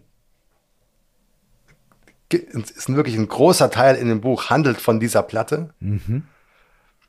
Und weil ich dann auch angefangen habe zu recherchieren, wer ist das eigentlich? Und habe in den Liner Notes geguckt, ähm, composed by, wer ist denn das eigentlich? Und auf einmal ging so eine ganze Welt auf. Eine Platte von den Leuten, die du noch nie gehört hast. Ja. Und auf einmal siehst du überall Verbindungen. Ah, okay. Jay-Z hat das gesampelt. Der hat das gesampelt. Mary J. Blige hat dafür einen Grammy gewonnen, aber das Original ist auf der B-Seite Track 4. Und der Typ, der diese Platte, der die Trompete gespielt hat, hat die Trompete auf allen Michael Jackson-Alben gespielt. Und so, auf einmal ging so eine ganze Welt auf. Und das war so krass. Und da zu sehen, wie wir alle miteinander verbunden sind. Zu sehen, wie so eine Platte aus Hawaii von Musikern, von denen du noch nie gehört hast, wie die auf einmal Einzug in dein Leben nimmt und überall Verbindungen entstehen. Auch mal wieder so ein Zeichen, dass ja alles mit allem in irgendeiner Art und Weise in Verbindung steht und wir nicht getrennt sind. Allein durchs Hören dieser Platte bist du schon ein Teil davon. Ja, und dann reden halt der alte Mann und der und der und Erik reden auch über diese Platte und äh, und Erik macht sich zuerst ein bisschen lustig. Ja, was soll denn das sein? Der Typ spielt irgendwie äh, Waldflöte oder so. Ja, was ist denn das für ein Instrument? Ist ja voll peinlich und das ist ja überhaupt nicht cool. Und dann äh, oder Waldhorn und dann sagt der alte Mann, ja, soll ich mal was erzählen über den Mann? über den du gerade auslachst, weil er Waldhorn spielt. Auf allen Earth, Wind and Fire Alben ist der Junge mit dabei. Alle Michael Jackson Alben ist der Junge mit dabei. Und dann zählt er auf, was dieser peinliche Typ, der Waldhorn spielt, ja, und der von Erik ausgelacht wurde, weil er uncool ist, hm. was der alles gemacht hat. Hm. Und wo der überall dabei war. Und wie geil dieser Typ eigentlich ist. Vier Grammys gewonnen, aber du findest ihn uncool, weil er Waldhorn spielt? So. Und dann hören sie diesen Song und ey, da kriege ich Gänsehaut. Und das kann man eben in, in dem Buch einfach nachfühlen, den Song mithören. Du sitzt genauso wie Erik und der Mann im Plattenladen, du hörst diesen Song und dann geht es dann weiter, dann reden sie darüber und ja. Ist ein besonderes Buch für mich einfach, weil da einfach so viel auch Inhalt drin steckt, womit ich mich in den letzten Jahren beschäftigt habe. Und ich bin aufgeregt wie, wie ein kleines Kind. I can tell you. Ja. Geil. Schön. Dieses Fieberding so. Dieses so. Ja, vor allem, wenn du, wenn du weißt, es ist was Neues. Es ist ungefähr so, wenn du jetzt kein Rap-Album machen würdest, sondern vielleicht ein Crossover-Ding zwischen Rap und weiß nicht, fällt mir jetzt nichts ein, äh, Spoken Word oder so. Mhm. Ja, wo du denkst, ey, ich habe jetzt, das ist genau der Curse, der ich gerade bin, aber du weißt, dass jetzt vielleicht die Oldschool Hip-Hop-Heads das vielleicht eher komisch finden könnten mhm. oder die könnten das so finden oder, aber du weißt für dich, das ist genau das Ding, was ich jetzt machen will. Mhm. Das ist so wie wenn Kanye West ein Rockalbum macht. Oder mhm. wenn, so, das ist so wie wenn Lil Wayne, er hat ja damals dieses eine Rockalbum gemacht, Rebirth. Ja. ja. Ich habe das damals total gefeiert. Ich fand das so geil. Und äh, wer war der Drummer? Ähm, d -d -d is my drummer. Ähm, Travis Scott? Nicht, nicht, nicht Travis äh, Scott, äh, ähm, äh, Travis ähm, Barker. Travis, Travis, Barker, Barker is my motherfucking drummer. Ja. Genau ich habe dieses Album damals gehört, krass. Also so, ich habe es mega gefeiert, aber die Kritiken waren eher negativ. Das weiß ich damals mhm. noch. So, die Leute haben es eher nicht so gefeiert. Aber ich habe gerade auch so einen Moment, ich weiß nicht, ob du Lil Yachty auf dem Schirm hast, aber Lil Yachty ja. hat jetzt gerade ein Psychedelic Rock Album gemacht. Mhm. So, so, so irgendwo zwischen Grateful Dead und, und, und ey, und es ist richtig gut, Alter. Ja. Es ist richtig gut. Ja. So. Also klar, ja, du hast halt so die Hip-Hop-Einflüsse und so teilweise in der Attitude. Aber es ist echt gut. So. Ja. Und genau so ist es. es. Manchmal als kreativer Mensch musst du das machen, was du gerade in dem Augenblick, was Voll. da so raus will aus dir. Voll. Und wie boring wäre das, immer das gleiche erste Album neu zu, neu zu machen. Ja. Und, und es ist vor allem auch unmöglich. Unmöglich, so. genau. Und es jetzt guck mal. Ist unmöglich.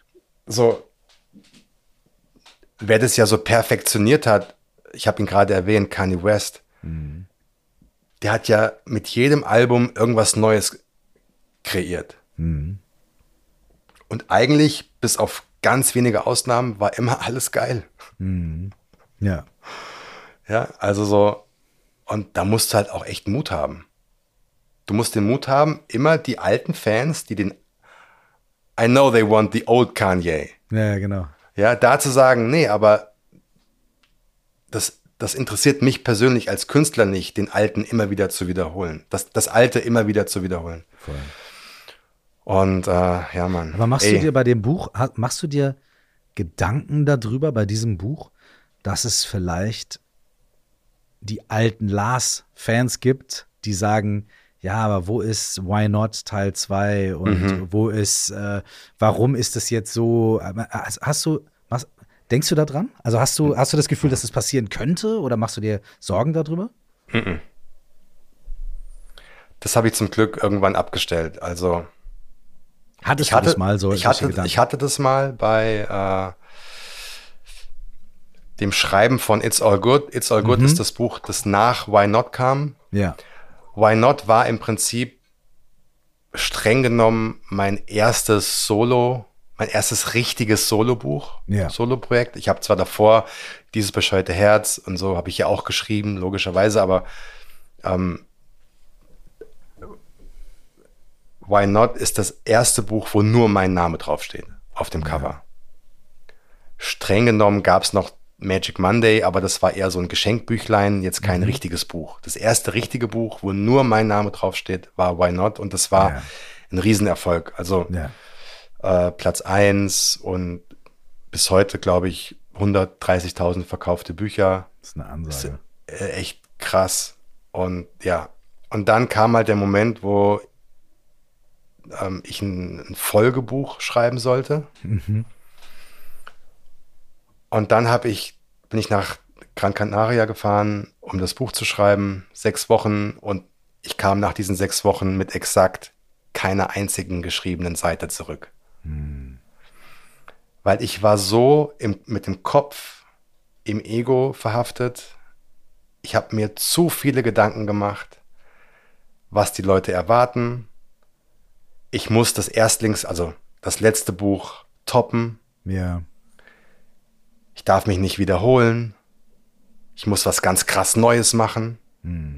Und so habe ich mich selbst in so einen Käfig begeben und dann kam die Schreibblockade. Und dann bin ich eigentlich zurück nach Berlin geflogen mit der Erkenntnis, ich sag das Buch ab. Ich war felsenfest sicher, ich sag das Buch ab. Und dann habe ich einen Podcast gehört mit Herbert Grönemeyer. Und da hat es bei mir Klick gemacht. Da ist er gefragt worden, ja, wie das so, wie er das so macht. Er ist ja so einer der größten deutschen Künstler und dann sagt er, ja, er hat eigentlich von seinem Label kein De keine Deadlines, es gibt bei ihm nicht. Also Ja. dann, wenn was fertig ist, gibt er das ab und dann macht die Plattenfirma damit irgendwas. Ja. Aber er kann sich so viel Zeit lassen, wie er möchte. Deswegen gibt er sich selbst Deadlines. Ja, voll. Kenne ich. Und er, und er sagt auch, die wird nicht verschoben, sondern alles, was bis zu dieser Deadline, natürlich ist das eine realistische Deadline, kannst jetzt Klar. nicht sagen, ich habe jetzt in drei Wochen ein neues Album fertig, ja. sondern das ist dann irgendwann in einigen Monaten oder so oder Jahren. Aber es gibt diese Deadline und alles, was bis zu diesem Zeitpunkt fertig ist, das ist dann das Beste, was ich zu dem Zeitpunkt machen konnte. Voll. Und ich höre mir das so an und das fängt schon so an zu rattern. Und dann kam was, da hat es bei mir quasi richtig den Schalter umgelegt. Dann hat er gesagt, er würde heute jeden einzelnen Song, den er jemals komponiert, aufgenommen und gesungen hat, nicht mehr so komponieren, aufnehmen und singen.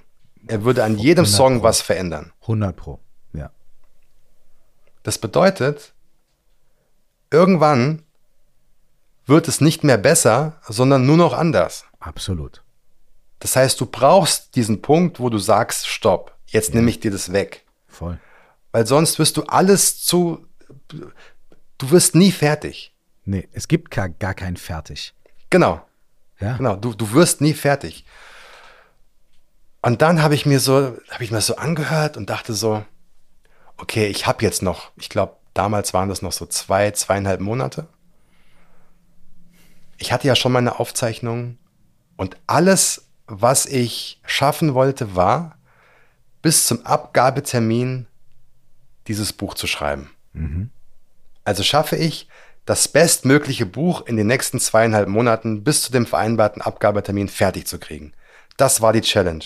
Und nicht mehr kann ich mein altes Buch toppen, wie findet es irgendwer. Also raus aus dem Ego und nur noch rein in die Challenge und so Herz aufschreiben, Ins Kreieren. kreieren. Nur noch rein ins Kreieren, ja. Genau. Einfach so Welt ausschalten, einfach kreieren. Und das habe ich gemacht. Ein Buch war, ich glaube sogar eine Woche vorher war fertig. Und äh, genau. Das kenne ich nicht. Also, also ich kenne, ich kenne das auf jeden Fall, ähm, Schreibblockaden zu haben, sich tausend Gedanken zu machen. Interessiert es überhaupt jemanden? Das bockt doch eh keinen. Boring. Wer bist du überhaupt, dass du jetzt sowas schreibst? Also all das kenne ich auch alles. Aber ich glaube, das ist auch ein Prozess. Also ich würde mich wundern, wenn es auch nur einen Künstler da draußen gibt oder eine Künstlerin, die noch nie in irgendeiner Art und Weise solche Gedanken hatte, die denkt, ich bin die Größte, der Größte und unfehlbar und alles, was ich mache, ist sowieso geil und alle anderen sind wack. Nur ich bin die, ein, die, Einze, die Einzige, der Einzige. Ich glaube nicht, dass, in, also, dass, dass viele so wirklich so denken. Also kann ich mir jedenfalls nicht vorstellen. Und ich habe mal ein, Interview mit Dave, äh, Dave Chappelle gesehen. Mhm. Und er hat gesagt, die besten Comedians sind eigentlich die, die von der Bühne gehen und dann kommen ja immer so, ey, Gratulation, geile Show und mega. Und er sagt immer, ja, aber an der Stelle, da habe ich es verkackt. An mhm. der Stelle hätte ich eigentlich was anderes machen sollen. Voll. Also so, die sind immer im Selbstzweifel, Optimierung, immer in so, ah, ich habe das nicht, diese eine Sache, es hat keiner gemerkt, aber ich habe es gemerkt. Ah, ich habe es nicht 100% gemacht. Ja. Also kenne ich alles. kenne ich, kenne ich alles total. Aber ich glaube, es, davon muss man sich lösen und du musst das machen, was aus dir raus will. Das ist der Weg. Steht vielen Künstlern im Weg, vielen Künstlern und Künstlerinnen. Dieser Anspruch, äh, also A, dieser perfektionistische Anspruch, dieses es muss genauso werden, wie ich mir das vorstelle, oder es muss besser werden als das, oder zum Beispiel, wenn es ein erstes Album ist, okay, es muss jetzt so gut werden, wie all meine zehn Lieblingsalben der Musikgeschichte zusammen. Genau. So, also ich muss das und das so gut können wie Jay-Z, das und das so gut wie Nas, das und das so gut Produ Production-mäßig wie Dr. Dre und dann muss das aber klingen wie Wu-Tang und dann muss aber das und sonst gebe ich es nicht ab. So. Weißt du, ich meine? Damit ich weiß, äh, ja. verbaut man sich äh, komplett. Es ist aber auch was, ähm, steckt ja auch oft, glaube ich, eine Angst dahinter, nämlich die Angst, sich irgendwann dann zeigen zu müssen. Und solange ich das Gefühl habe, ah, es geht noch mehr, es geht noch besser, ich kann noch hier, ich bin noch nicht da, vermeide ich ja auch diesen Moment, mir die, dann muss ich mir ja keine Blöße geben. Genau. Ne? Wenn ich nie irgendwie, wenn ich nie fertig bin oder nie zumindest sage, gut, jetzt ist mal, wie es ist, Genau. dann muss ich mir auch keine Blöße geben. Das heißt, eigentlich ist es auch so ein bisschen so, man fügt sich selber Schmerz zu, weil man denkt, dadurch vermeidet man einen anderen Schmerz. Das ist ja. psychologisch total weird eigentlich. Ja, ist total weird und gibt so einen schönen Satz, die Vermeidung von Unglück führt nicht zu Glück. Absolut.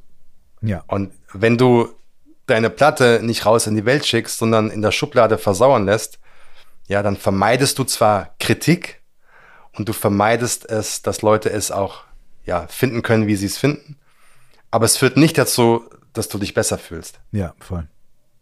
Ich kenne ja. so einige wahnsinnig talentierte Künstler, die tatsächlich nie ihr erstes Album gemacht haben oder wenn, dann nie ein zweites Album gemacht haben. Ja. Aus genau diesen Gründen so. Aus genau diesem, ah, ah, nee, doch nicht. Und wo wir es am Anfang auch hatten, wo du sagst, Leute haben, haben Angst vor ihrer eigenen Legacy. Da haben wir drüber gesprochen, bevor es hier interviewmäßig genau. losging. Haben über ja. Nas gesprochen, die einfach ganz viel Mucke macht jetzt.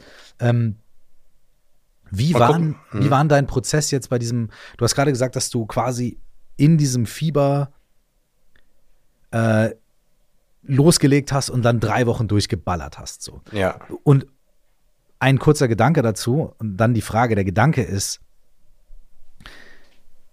ähm, in extremen Momenten, ich habe nämlich gerade gestern, vorgestern mit jemandem darüber gesprochen, in extremen Momenten, in extremer Traurigkeit, extremer Freude oder auch im Rausch oder eben auch in so einem Moment, wo man Fieber hat ich kenne das nämlich auch mit Fieber. Ich habe mal in einem, ich habe in einer Fiebernacht drei Songs geschrieben, die auch alle drei aufs Album gekommen sind. In einer Geil, Nacht. Mann.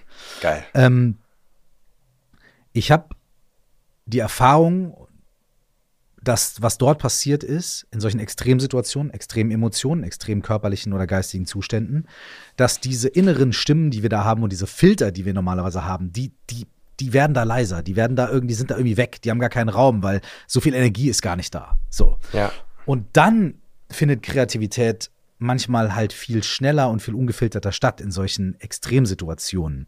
Die kann man, und wenn man das weiß, dann weiß man ja nachher, aha, da habe ich normalerweise diese Filter, da kann man die vielleicht erkennen, mit denen arbeiten und dann muss man sich nicht mehr irgendwie wegsaufen oder Fieber haben, um, um, um irgendwie loszulegen und kreativ zu sein. So, ne? Das mhm. hat bei mir Jahre gebraucht, um das irgendwie zu, wirklich zu verstehen. Okay, du hast also quasi diesen Kick-Off gemacht. Und was ich auch so krass finde, ist, dass du gesagt hast zu deiner Frau, ey, sorry, komm, komm mal bitte nicht nach Hause. Wir lieben uns, bitte hab Verständnis dafür. I'm working here, weißt du? Und dann hast du gesagt, der erste Draft dieses Buchs war quasi fertig. Wie war dann der Prozess davon, von diesem ersten Draft, davon diesen Chunk in der Hand zu haben und zu sagen, boah, ich, ich habe hier, darum geht's, das dann quasi auszuarbeiten oder abzugleichen oder ein Timing zu machen mit dem Verlag. Wie, wie ist der Prozess dann weitergegangen bei diesem Buch? Naja, dann habe ich gesagt, Leute, ich habe gerade hier, ich bin dabei, ein neues Buch zu schreiben. Oder ich habe irgendwie schon sowas wie ein Buch so halb geschrieben und dann gebe ich die Info halt an den Verlag und dann freuen die sich in der Regel. Ja. und dann, äh, ja, dann sagen die, okay, wann kann, kannst du es abgeben? Ähm, wann können wir es veröffentlichen? Das dauert dann, ich meine, ich habe das Buch äh, letztes Jahr geschrieben, nochmal fast ein Jahr. Und also die Buchbranche ist sehr langsam. Ja. Also niemand, der direkt involviert ist, der weiß das vielleicht nicht, dass äh, die Literaturwelt, ja, da kannst du nicht hingehen und sagen, ich habe ein Buch, okay, cool, wir bringen das in einem Monat raus, sondern dann heißt das, selbst wenn du schon ein fertiges Buch hast, ist es in der Regel so, dass sie sagen, okay, frühestens in einem Jahr. Und deswegen das Buch ist vor einem Jahr entstanden und kommt jetzt im äh, kommt jetzt raus im Oktober. Und ja, und dann. Hast du, hast du so, ein, hast du so einen Editing-Prozess? Also, es interessiert mich jetzt einfach so ganz nerdig irgendwie so, ne? Ja. Wenn du, wenn du das hast, hast du einen Editing-Prozess? Also, und sind das zwei verschiedene Prozesse bei dir? Also, schreibst du und, und meinetwegen ein Kapitel oder zwei und editierst dann irgendwie? Oder schreibst du eigentlich erstmal den, den ganzen Wust runter und setzt dich dann wie in einem zweiten Schritt hin und streichst raus und besserst aus und stellst nochmal um? Wie, wie ist das so? Also, ich schreibe erstmal ohne Limitierung. Mhm auch ohne irgendwie den Gedanken daran, ob ist das jetzt zu lang. Ähm, okay, das erste Kapitel waren, war vielleicht nur zehn Seiten. Wenn jetzt das zweite Kapitel 40 Seiten ist, ist passt es nicht zusammen. Das ist mir alles egal. Das, äh, darüber denke ich überhaupt nicht nach, sondern ich lasse einfach fließen. Und, und dann irgendwann im zweiten Durchgang lese ich es mir durch und dann geht schon so ans Feintunen. Dann überlege ich, okay, hier, weil ich ja dann schon das Ende kenne. Ja. Yeah dann kann man überlegen, okay, hier könnte ich vielleicht den Satz wegnehmen, weil das ist eigentlich unnötig oder einen anderen Satz dazufügen, weil der irgendwie in zehn Seiten nochmal einen neuen Bezug findet mhm, und so. Mhm, mhm. Oder wenn ich über eine Band schreibe, am, im ersten Durchgang, wo ich dann einfach nur den Namen der Band erwähne und mhm. dann lasse ich mir vielleicht manchmal so ein paar Stellen frei und schreibe rein als Erinnerung, Vermerk, bitte hier ein bisschen Info zur Band einfügen oder so. Und dann gehe ich ein bisschen in die Recherche und gucke, was, was passt jetzt inhaltlich ähm, zum Buch, weil ich jetzt auch nicht alles auswendig weiß, wäre auch, also zum Beispiel bei dieser Szene ähm, von dieser Platte oder von dieser Band aus Hawaii, mhm. Da habe ich natürlich ganz viel recherchiert und nachgelesen und geguckt und Musik gehört und, und dann auch äh, eingefügt, Wissen, das ich da noch nicht hatte. Mhm. Und genau, das ist so der zweite Prozess. Und dann gibt es noch so einen dritten, dritten Durchgang. Da gehe ich dann so äh, ganz standardmäßig äh, Rechtschreibfehler, ähm, so klassisches Lektorat. Ja. Und dann, das ist aber auch mein eigenes Nerd Nerditum, ich versuche meine Bücher schon so gut es geht, druckfertig abzugeben. Mhm. Also ich lese schon jedes Buch zehnmal mindestens, bevor ich das überhaupt an den Verlag schicke. Mhm.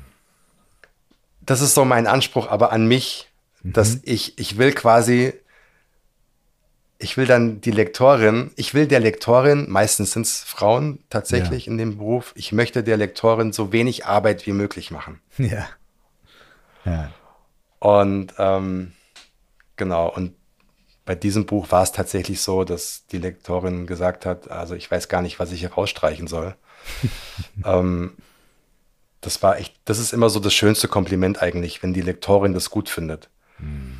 Weil die Lektorin, die liest ja so viele Bücher, das ist ja ihr Beruf. Und vor allem liest sie die alle kritisch. Genau, total kritisch. Und wohlwollend ähm, die, kritisch. Die, die, ja, aber die lässt, die lässt ja auch keinen Scheiß durchgehen. Ja. Ja, also die sagt dann auch schon mal sowas wie, verstehe ich nicht. bitte erklär mal. Und wo Ja, ich dann voll. denke, ey, was gibt's denn hier nicht zu verstehen? Ja, ja. Ja, so. Und ähm, ja, genau, also das ist so, das ist so der Prozess. Ich bin tatsächlich da sehr, sehr kritisch, was ähm, mein Sch das, was das, das, was das Endprodukt angeht. Natürlich, du findest in jedem Buch Rechtschreibfehler, in jedem. Klar. Ich weiß auch nicht, ich weiß auch nicht warum, ja, aber das können dann zehn Leute durchlesen. Haben, na klar. Irgendein Fehler bleibt immer drin. Aber ich versuche das so, so gut es geht zu vermeiden und ja. Und dann geht's dann nochmal durch ein paar Prozesse, ähm, gibt's dann eine Druckfahne, dann müssen nochmal Sätze gestrichen werden, weil sie nicht mehr auf die Seite passen von, von dem Druckformat, Druck-PDF und so. Ja. Und wie immer, äh, ich hatte eigentlich geplant, 200 Seiten zu schreiben. Es sind dann 240 geworden. Wir als Leser sind sehr sauer, dass es etwas länger geworden ist. Ja, ja. Das Einzige, was mich wirklich nicht nervt, aber was mich extrem anstrengt. Ich weiß nicht, wie es dir geht, aber das ist so das, was ich gerne abgeben würde. Aber ich weiß, es macht keinen Sinn, es abzugeben, ist das Hörbuch einsprechen. Wow. Weil ich weiß, natürlich möchten die Leute mich hören, Ja. wie, ich das, wie ich das vorlese. Ich würde auch mich hören wollen. Also, wenn du ein Podcast, wenn du ein, ähm, ein Album, ein, Album, wenn du ein Buch machst, dann will ich auch dich hören, wie du dein Buch vorliest. Völlig klar. Aber das ist etwas, was mich persönlich enorm anstrengt und das kostet mich extrem viel Kraft. Ich bin nach diesen drei, vier Tagen, so lange dauert es meistens, fix und fertig. Ich kann nichts mehr denken, nichts mehr reden. Ich möchte einfach nur noch eine Woche lang die Tür zumachen und schlafen. Weil ich bin so ausgelaugt, das ist etwas, was mich extrem viel Energie kostet. Aber ich mache es trotzdem, weil ich es geil finde, wenn es dann fertig ist. Ja, wir, bitte, bitte, bitte, bitte zwäng dich da durch, weil es ist wirklich so. Man möchte eigentlich immer von den jeweiligen Autoren, Autorinnen das hören. Vor allem, wenn es Menschen sind, deren Sprechstimme man ja über Podcasts oder was auch immer über Vorträge und so ja auch kennt. So. Das ist find's so ganz interessant. seltsam, ein Lars Ahmed Buch zu hören, was nicht von dir gesprochen ist. Das ist so interessant, weil ich mache ja auch einen Podcast und das fällt Ja, mir ja. total einfach. Also ich mache den Podcast an, fange an zu reden, ist überhaupt kein Problem. Aber 240 Buchseiten so vorzulesen, dass die Wörter, du darfst dich ja auch nicht versprechen. Ja. Ja, wenn du frei redest, kannst du dich ja nicht versprechen, Klar. weil du redest ja frei. Klar. Aber wenn das, wenn jedes Wort so stimmen muss, wie es im Manuskript steht, Hm. und die, die Betonung muss stimmen, Ja. dann die Lautstärke muss stimmen. Und ich bin ja kein ausgebildeter Sprecher. Ja. So. Und das ist schon echt eine Herausforderung. Ja, jedes Mal aufs Neue. ich habe bei meinem, ich habe ja eigentlich nur ein Hörbuch gemacht von meinem ersten Buch, ähm, weil und ich wollte unbedingt eins für das zweite machen. Ja, aber das ist, das ist eine andere Geschichte, warum das bisher noch nicht stattgefunden hat. Ähm, ich habe bei dem ersten, ich habe ein bisschen mir manchmal die Freiheit genommen, mich selber zu kommentieren oder mir selber irgendwie da Sachen zu, oh, und da muss ich jetzt hier nochmal ergänzen, da fällt mir ein, da, da, da und so weiter. Also ich bin nicht so viel, aber an manchen Stellen so rausgesprungen aus dem äh, normalen, ich lese hier was vor, Kontext. Das ist geil. Das ist geil. Und das hat es für mich total spannend gemacht. Klar, es war aber auch kein, kein Roman, sondern es war halt ein Sachbuch. Ne? Und das hat es für mich so gemacht, weil ich immer wieder so ein ganz, für einen ganz kurzen Moment, so für eine Minute oder zwei, wie auf so eine Podcast-Ebene springen konnte.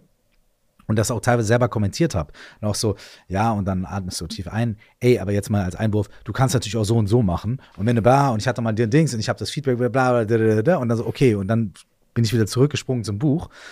Das hat es für mich so ein bisschen aufgelockert, so. Ja, das ist Ähm, cool. Weißt du? Ja, das ist ein guter ähm, Tipp. Und ich kann mich aber gar nicht mehr daran erinnern, ob das Hörbuch aufnehmen für mich jetzt unterm Strich anstrengend war, weil äh, ich mein Buch, das war damals Ende 2017, da habe ich mein Buch, mein Hörbuch und mein Album fertig gemacht, alles in, in, in den gleichen acht Wochen. Aber du bist ein Rapper und du bist es gewohnt, mit deiner Stimme zu arbeiten.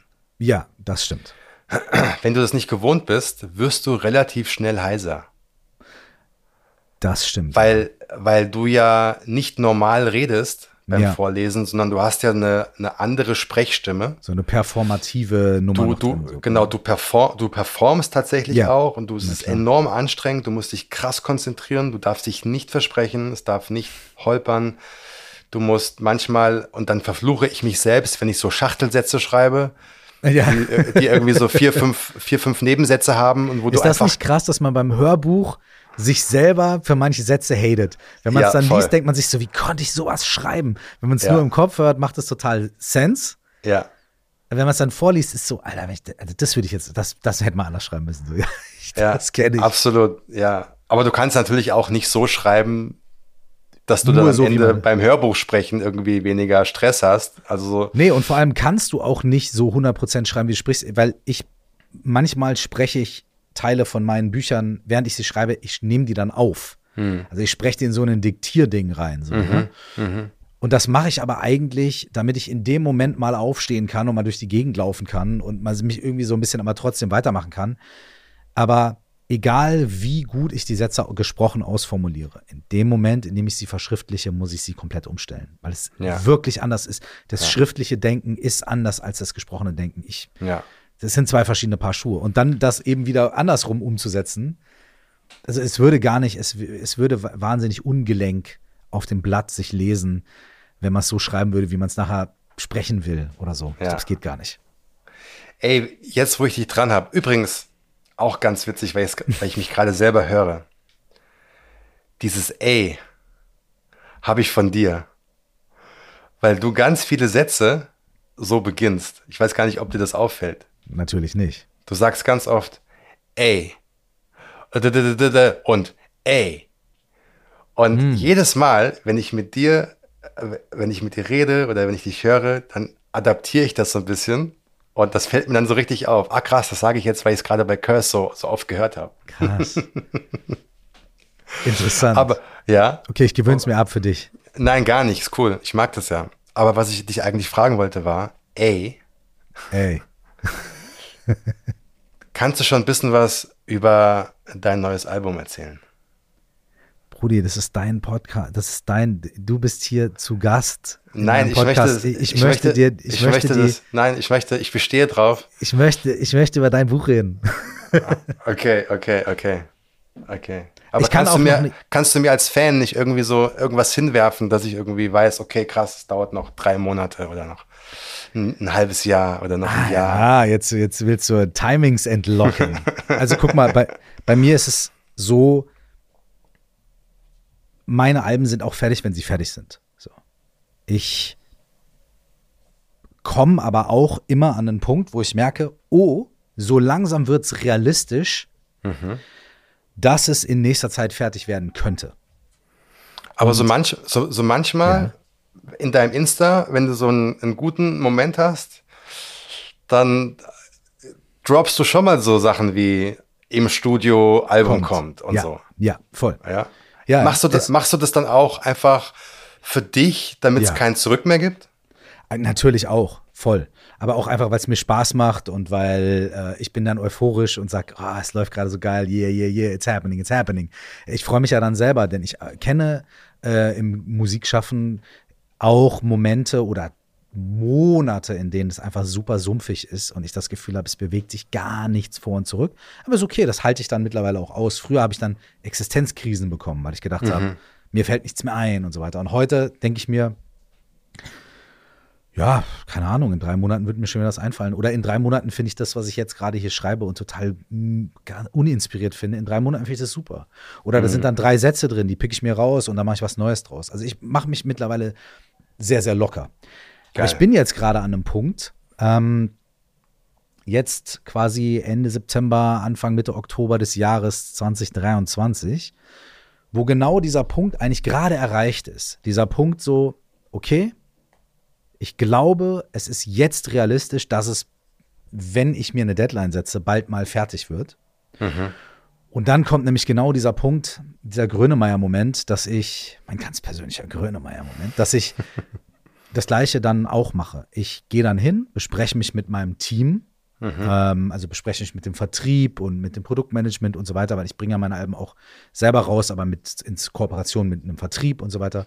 Klar. Ähm, bin quasi mein eigener Labelchef. Ich setze mich dann mhm. mit den Leuten hin und sage, okay, was, wenn wir jetzt alle zusammensitzen, wie viel Zeit brauchen wir, um eine Kampagne auf die Beine zu stellen mit den Videos und mit Grafik und Foto und bla und wie lange braucht es mit der Herstellung, weil es muss ja auch eine Vinyl hergestellt werden irgendwie und so weiter, ne? Dann sammle ich mir das alles zusammen und dann gucke ich auf den Kalender und dann schaue ich mir an, was sowohl von der Umsetzung als auch von dem Kreativen her so ein realistisches Ding ist, wo wir genug Zeit haben, aber wo auch ein bisschen Druck drauf ist. Mhm, Pos mhm. positiver Druck. So nach dem Motto, okay, wenn ich jetzt mhm. sage, pass auf, dann und dann kommt's raus, dann wissen alle, okay, it's crunch time. So, okay, wir haben jetzt noch so und so viele Monate Zeit, let's go. Und dann legen wir das gemeinsam fest und dann kommunizieren wir das allem und ab dem Zeitpunkt geht's dann rund und dann rechnen ja. wir rückwärts. Okay, wenn es am so und so vielen rauskommen soll, wir brauchen drei Monate für die Vinylherstellung. Aha, Album muss drei Monate vorher fertig sein. Wenn das Album dann und dann fertig sein muss, müssen die Songs bis da und dahin. Was muss ich machen? Aha, da, da, da. Und auf einmal wird's ganz eng. Ne? Ja, ja. Und ähm, dann sind meine Alben auch immer genau das, was du auch von Herbert Grönemeyer beschrieben hast. Ne? Meine Alben sind nie fertig. Meine Alben sind immer nur der Stand äh, eine Sekunde vor der finalen Abgabe. Mhm. Also ich arbeite wirklich an jedem Album. Du hast eben gesagt, hey, ich habe es eine Woche früher abgegeben. Und ich habe so innerlich gelacht. Ich war so, das ist impossible. Kenne ich nicht. Weil für mich ist es so, mein Album ist fertig in dem Moment, in dem ich das irgendwo abliefern muss, in dem ich irgendwo ein fertiges Produkt hinlegen muss, so bitte jetzt hiervon eine Vinylschallplatte herstellen. In dem Moment ist mein Album fertig und nicht eine Sekunde früher. Das ist auch ein bisschen stressig für die Leute, mit denen ich arbeite, aber das ist irgendwie mein, mein letzter Moment, der das ah, kurz vor der Geburt nochmal aufzucken. Wird es dadurch besser? Weiß ich nicht. Aber ich kann zum Beispiel sagen, dass auf meinem letzten Album der ein Song drauf ist, den ich. Wir mussten das Album ähm, Montagmorgen um 8 Uhr einreichen beim Presswerk. Mhm. Und ich habe äh, Sonntagabend um 22 Uhr den Song zu Ende aufgenommen gehabt. Krass. Also zehn Stunden vor Abgabe des gesamten Masters ja. hatte ich den Song aufgenommen. Dann musste der ja noch gemixt und gemastert werden. Und das haben wir dann über Nacht gemacht. So, es war auch alles okay, wir hatten schon alles gut vorbereitet. Aber die, die, die Let, den, den letzten Ton habe ich aufgenommen, zehn Stunden, bevor wir es ins Presswerk gegeben haben. So. Halleluja.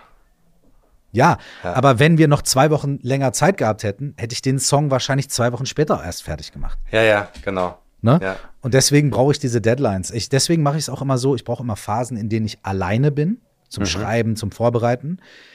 In denen werde ich aber ganz selten konkret. Ich sammle Ideen zusammen, ich probiere Skizzen aus, ich habe 20, 30 verschiedene Sachen, an denen ich arbeite. Und dann mache ich mir Termine mit mhm. den Leuten, mit denen ich arbeite, also mit Producern, mit Feature-Gästen oder was auch immer. Und dann bin ich durch diesen Termin gezwungen, die Sachen, die ich mit denen zusammen machen will, dann irgendwie fertig zu machen oder bis dahin so weit zu haben, dass ich denen was vorspielen kann. Ja. Und, und, und, und ich zwinge mich wirklich durch Termine mit anderen Menschen dazu, irgendwas fertig zu machen. Ja. Das. Ja, das ja. ist mega interessant. Also, früher zum Beispiel in meiner Schulzeit war ich nie fertig. Ich war immer auf dem letzten Drücker und so. Hab das auch immer alles gehasst. So Hausaufgaben und irgendwie also alles, was man so in der Schule machen musste. Aber als ich dann gemerkt habe, okay, das Buchschreiben, das ist meins, ich war, weil es auf einmal meins wurde, mhm. ich war immer rechtzeitig fertig. Manchmal mhm. sogar äh, ein, zwei Monate vorher. Also völlig crazy. Bewundernswert. Es ist also so, ja. Und manchmal, ich weiß nicht, wie es bei dir ist, manchmal schreibst du und dann merkst du, okay, jetzt fertig. Ja. Also jetzt, jetzt habe ich den letzten Satz geschrieben. Ja. Ja. Das war aber einfach so, okay, jetzt ist fertig. Ja. ja. Ich hätte aber auch noch zwei Seiten schreiben können. Absolut, ja. Und nichts wäre besser oder schlechter gewesen, sondern Es ist Anders. einfach nur eine, anders, genau. Ja. Ich habe das bei Songs auch manchmal ähm, so, dass ich zum also sowohl im Schreibprozess, dass ich so denke, hey, das, ja, das war's jetzt. Oder auch beim Recording, man sagt, ja, lass uns mal so probieren, lass uns mal so probieren, aber manchmal sagt man, lass uns das mal anhören. Man hat sogar kein Feeling. Lass mal anhören, was wir gerade aufgenommen haben. Man hört es durch, drückt auf Stopp, ja, ey, fertig. Also nichts mehr anfassen. Ne? Ja, ja. Oder, oder manchmal, und bei mir passiert das ganz oft durch irgendwie so Zufälle und Unfälle, dass ich irgendwie, dass ich irgendwie, ich nehme, ich habe einen Text geschrieben und habe den irgendwie auf einem Beat versucht und das klappt irgendwie nicht und dann habe ich irgendeine Demo und dann mache ich das da rein und äh, wirklich so, so mit noch Versprechern drin, nehme ich das einfach mal auf, um, um mal so zu hören, wie dieser Text da jetzt klingen würde und so, ne? Dann, äh, und dann mache ich das aus und nur mal so als Demo, ne? Und dann spiele ich das irgendwie zwei, drei Leuten vor und sag dann so, ja, und dann merke ich auf einmal, an, auch anhand der Reaktion teilweise von anderen Menschen so, ey, da ist überhaupt nichts falsch dran. Also da, da, das, das, das, das ist jetzt so, wie es ist. Und dann bin ich jetzt gerade, das war zum Beispiel bei einem Song, den ich gerade, den wir gerade fertig machen, vielleicht die erste Single wird, wer weiß. Okay, okay, okay. Ähm, da war das- Exclusive, exclusive News. ba, ba, ba. ähm, da war es zum Beispiel so, dass ich, ich hatte noch eine dritte Strophe äh, und, und ich sage, ja, das muss man noch aufnehmen, muss man noch bla. äh, Und dann saß mir ein Freund gegenüber, der mit mir ein paar Sachen macht und der meinte so, nee. Er meint, la, lass, lass alles so, wie es ist. Und ich so, oh, wirklich? Und er so, ja. Und ich so, ja, da sind aber Versprecher drin und da, da, da. Komm, ich nehme noch mal den Text neu auf. Ne? Dann habe ich angefangen, den Text noch mal neu aufzunehmen. Und es war nicht das Gleiche. Und Genau. dann bin ich wirklich hingegangen und habe nur die zwei Stellen, an denen ich mich versprochen habe, nochmal aufgenommen, damit es halt Grammatik, ich sag halt, bei einem habe ich den Text vergessen, sag halt schmibbidi, schmibbidi, schmibbidi. Und da habe ich jetzt halt den echten Satz eingesetzt. Aber ansonsten war das das, was ich vor ein paar Wochen einfach mal so wirklich mit offenem Fenster, so, ey, ich halte es mal schnell fest. So, Mhm. that's it, fertig. So. Und ich brauche aber manchmal, bei mir sind die Sachen manchmal fertig und ich weiß es drei Monate lang nicht. Und ich Okay. brauche drei Monate, um zu merken, dass es fertig ist. So. Weißt du, wie ich meine? Ich mache mir dann Gedanken und sage, ah, ich muss noch das, ich muss noch hier und hier mache ich noch mal ein Edit, dann machen wir noch da, machen wir noch einen Remix, dann machen wir noch dies, machen wir noch das. Und irgendwann merke ich dann, nee, ist fertig. Und dann ist auch okay. Dann, dann, dann, ist auch wirklich so, dann fasse ich es auch nicht mehr an. Dann bin ich damit Ja. fein. Aber ich brauche manchmal Monate, um es zu merken. Ja. ja, Rick Rubin hat so schön gesagt, ganz oft ist das Demo der Song. Ja. Ja. Und alle Versuche irgendwie, genau wie du es beschrieben hast, aus dem Demo einen perfekten Song zu machen, Ja. scheitert, weil die Energie nicht übertragen wird. Ja. Ja. Und ich muss gerade spontan dran denken, ähm, wer hat nochmal äh, Sitting on Top of the Bay gesungen? War das Otis Redding? Ja. Otis Redding. Otis Redding, der war ja damals so jung, ich glaube 23, 24. Und er hat diesen Song eingesungen. Und die zweite Strophe besteht ja nur aus, also aus so Gesang Ja, und so Pfeifen. Ja. Das war ein Platzhalter, Ja. weil, weil er ist nämlich dann irgendwann gestorben. Ja. Und der Song war noch nicht fertig. Also haben sie das, das Demo veröffentlicht. Und wenn du das aber heute hörst, denkst Iconic. du, logisch, lo- logisch, ist, der Song ist ja fertig, klar, ist ja voll klar. geil. Na klar. Aber damals war es die Demo-Version. Ja. Ja. Total. Ja. Ja.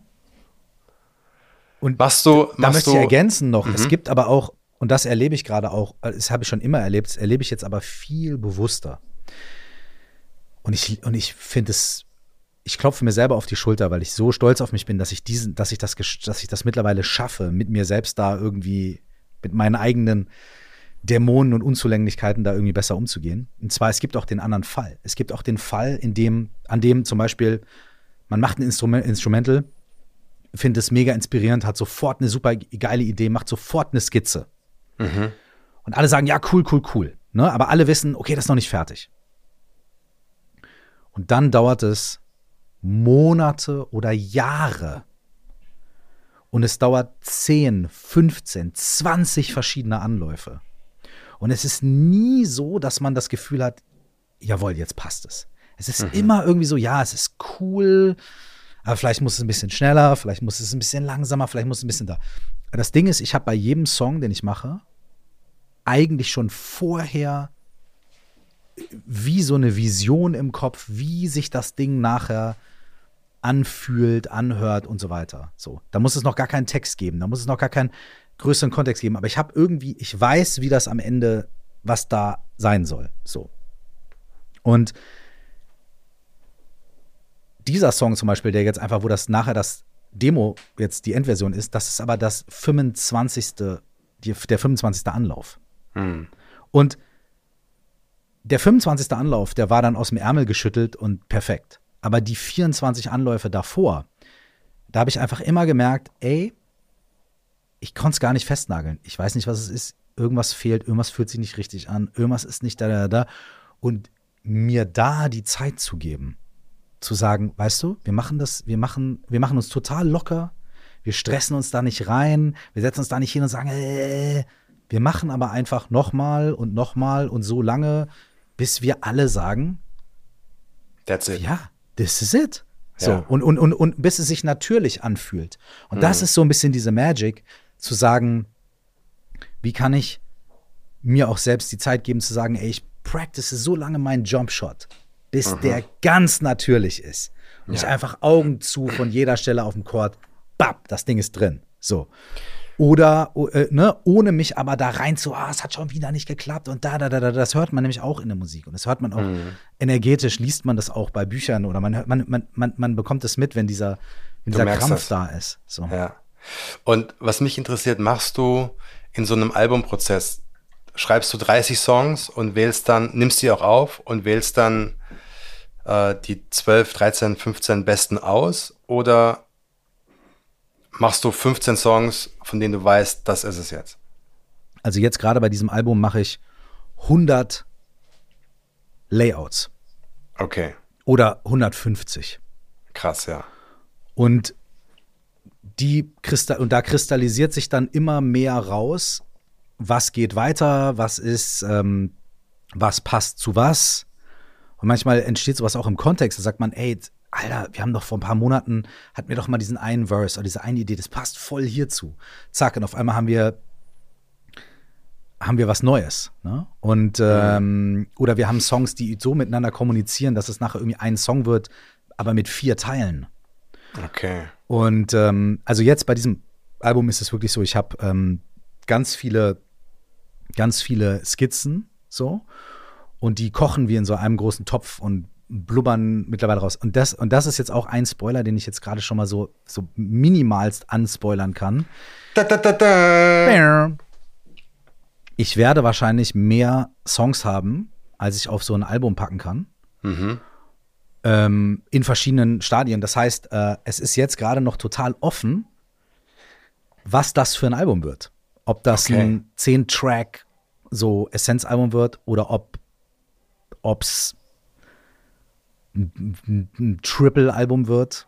Okay. Oder ob es mehrere Alben werden. Es ist gerade wirklich noch äh, sehr offen. So. Kannst, aber, aber, das, das klärt kannst, sich in den nächsten Wochen.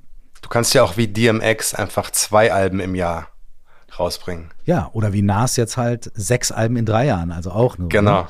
Ja. Ähm, ich finde das sowieso auch spannend, denn ich habe oft das, nicht das Problem, aber ich habe oft so das Ding, dass ich halt so einen krassen Wust kreiere.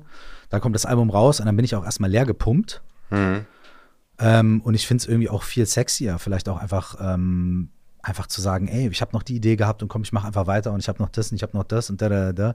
Ähm, wer weiß. Ich, ich bin gerade an einem Punkt, an dem ich das noch viel spielerischer alles sehe als schon beim letzten Album, wo ich mich schon echt sehr locker gemacht habe im Vergleich zur Vergangenheit.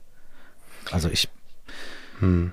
ich, ich bin total offen da. Ich, ich weiß es gar nicht. Es wird sich auch da, ich weiß es noch nicht. Es wird sich, es ist wirklich noch so, ey, ich komme zwar an den Punkt, wo ich sage, ja, ich bin ready, so langsam, mhm. weiß aber wirklich auch noch nicht, für was bin ich denn ready? Für ein Album, für zwei, mhm. für drei, für ein Doppel, mhm. für da oder da. Ey, keine Ahnung, das wird sich irgendwie so, ähm, das wird sich jetzt gerade ergeben. Es ist, ey, es ist schön, weil es wirklich, ähm, ich werde es konkret, wir treffen Entscheidungen, aber es ist sau spielerisch und das ist richtig okay, schön. Das geil.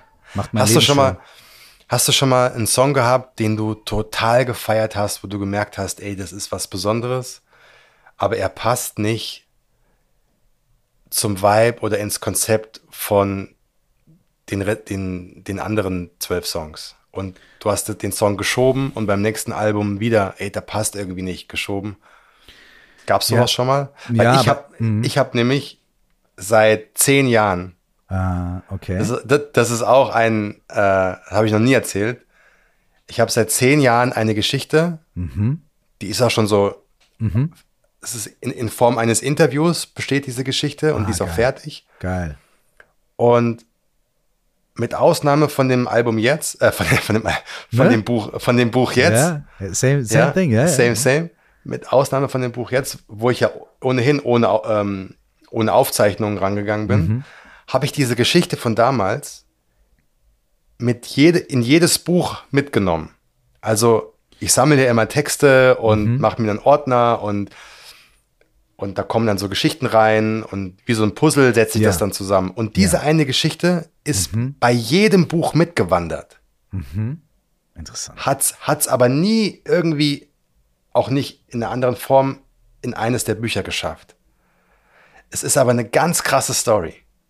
Aber Und Brudi, Und bei die jeder, Antwort, die Antwort schreit uns doch entgegen eigentlich. Also die brau dann braucht die wahrscheinlich einfach ihren eigenen Spot. Wahrscheinlich braucht die ihren eigenen Spot, ja. Dann ist die in sich, da, dann ist das das Ding in sich. Ja. So. Ist eine, ist eine Geschichte, vor allem, die wird dir die Schuhe ausziehen, äh, dir als Buddhist. Mhm. Äh, sie handelt nämlich auch vom Dalai Lama, also der spielt Okay. so eine Nebenrolle in der Geschichte. Okay. Es ist eine, eine Story, wenn man die erzählt, das ist einfach. Ja, ich, ich, ich will jetzt gar nicht von der Geschichte erzählen, weil es ist, die ist einfach so pff, mindblowing und man, und man kann es gar nicht glauben eigentlich, weil es so absurd ist.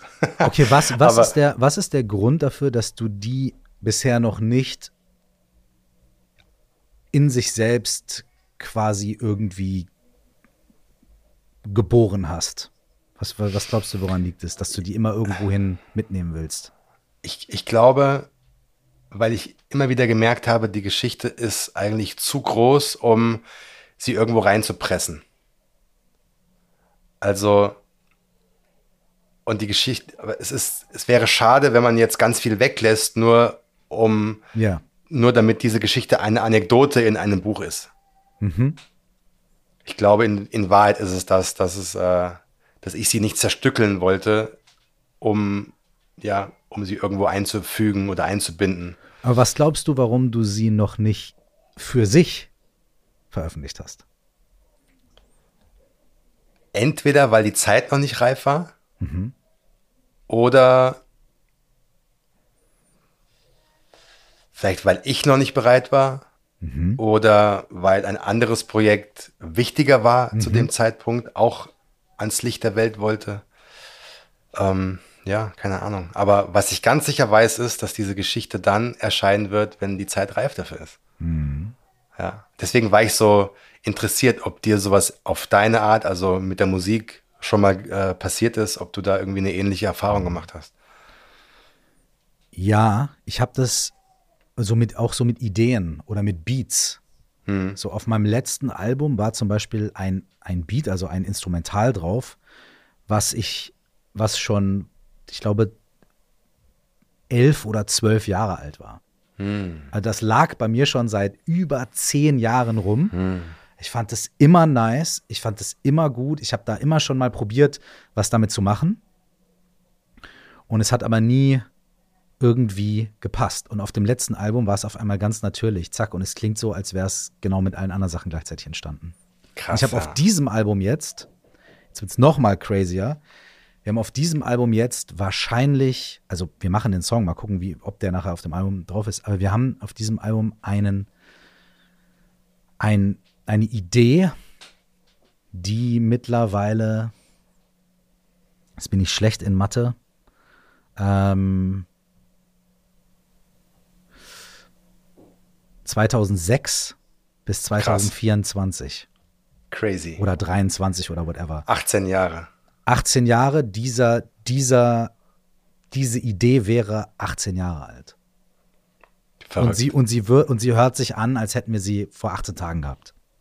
Guck mal, das ist doch der beste Beweis dafür, dass dieser Song oder diese Idee zeitlos ist. Ja, absolut. Das ist ja der, der Beweis. Absolut.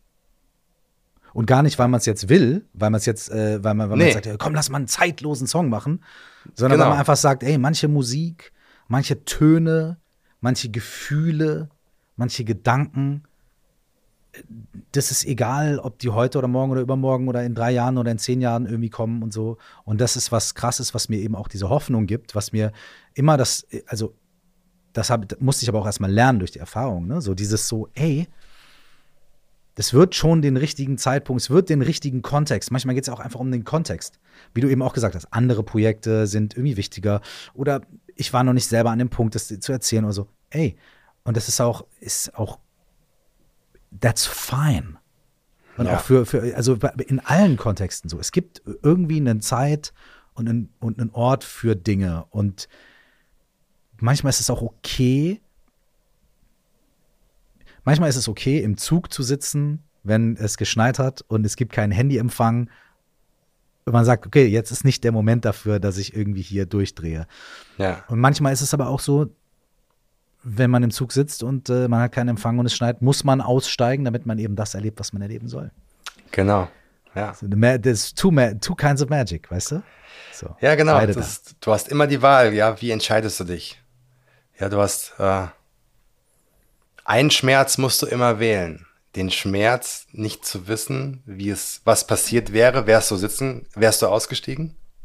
Ja, also wenn du sitzen bleibst. Ja, wirst du nicht, wirst du nie wissen, was passiert wäre, wenn. voll. Aber wenn du aussteigst, dann hast du den Schmerz vielleicht des Durchhalten müssens. Voll. Das, das jetzt kannst, jetzt gibt's keinen Weg mehr zurück. Jetzt musst du es durchziehen. Das ist auch ein- eine Form von Schmerz. Und du musst immer deinen Schmerz wählen. Und wenn man den, wenn man, und vielleicht kann man den Schmerz dadurch vielleicht so ein bisschen transzendieren, indem man sagt, äh, es ist ja beides gleichwertig richtig. Beides Genau. gleichwertig gut. Und, Ja, genau. und vielleicht nächstes Mal, wenn ich im Zug sitzen bleibe, äh, wenn ich im Zug stecken bleibe, bleibe ich halt sitzen. Und probier das mal aus. Und jetzt aber in diesem Moment stehe ich auf. Okay, und in dem Moment, in dem ich das gemacht habe, ist, das, ist, die, ist die Choice vorbei, ist die Opportunity Cost durch, das Ding ist durch und ist so, okay, okay, alles klar. Das ist das, Ja. was wir jetzt machen. Alles klar, Genau. dann machen wir jetzt das. Genau. Okay, let's und, go. Und, und dann aber richtig. Und ja, dann aber richtig, natürlich. Und dann aber Vollgas und keine halben Sachen. und wenn du eben sitzen bleibst, dann denke aber auch nicht die ganze Zeit weiterhin darüber nach, es wäre eigentlich doch cool gewesen, auszusteigen. Und da entsteht das Leid. Richtig. Da entsteht das Leid. Richtig.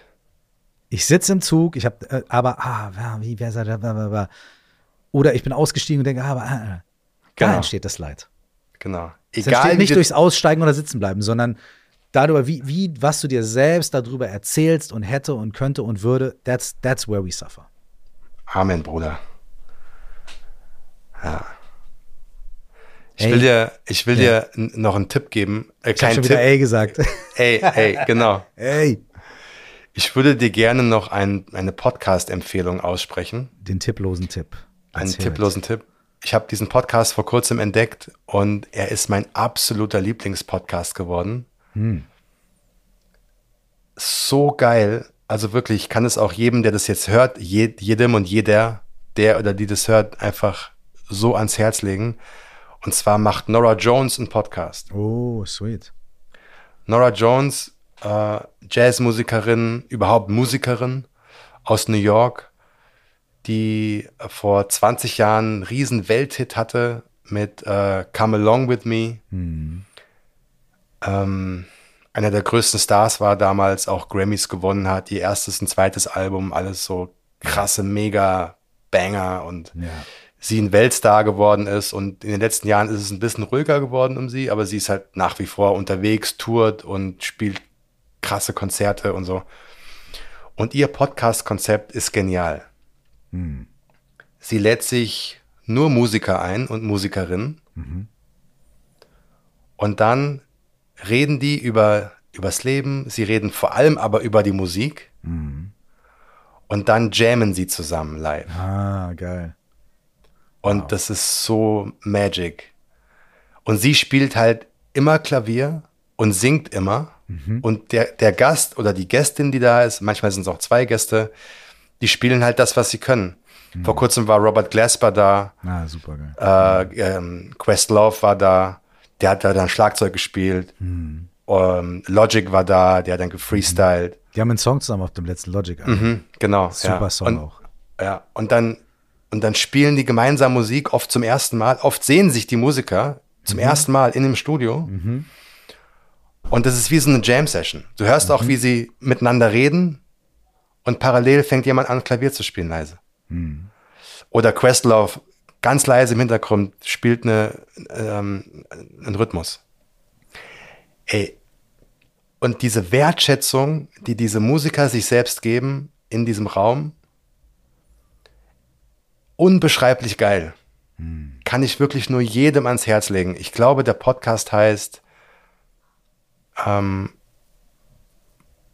Come Play With Me oder so. Auf jeden Fall, es gibt nur einen Podcast von Nora Jones, den findest du überall.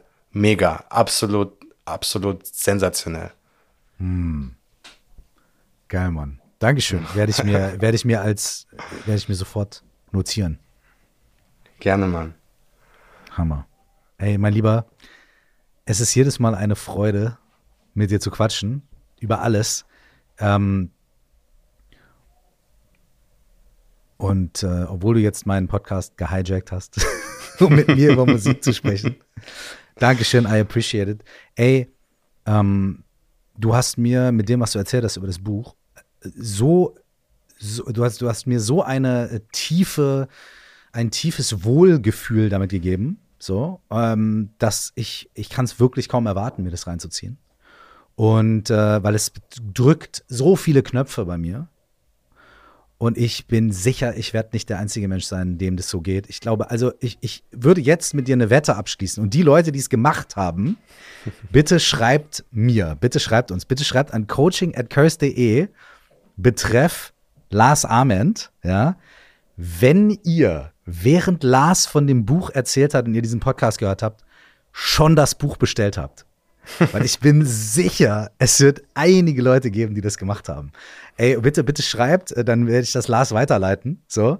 Ähm, weil ich war wirklich ganz kurz davor. Ich meine, du siehst ja, was ich hier mache. Und wenn du mich nicht gesehen hättest, hätte ich das Buch direkt bestellt bei, bei der Buchhandlung hier bei mir um die Ecke. Ich schwör's dir, weil es, ich bin ganz, ganz äh, inspiriert davon. Ey, ich habe mega Bock drauf und ich werde zur Tour kommen, Alter. Du wirst gar nicht wissen, dass ich da bin. Ich setze mich einfach ins Publikum und I'm just gonna enjoy, Alter. Hab mega von, Bock drauf. Von, von Herzen danke für alles. Wirklich, du bist ein, ein Herzensmensch und einfach danke dir. Danke dir. Danke zurück. Sehr Jedes gerne. Mal eine, eine große Freude. Sehr, sehr gerne. Wir sehen uns bald wieder, mein Lieber. Wo auch immer, nur Liebe für dich, Mann.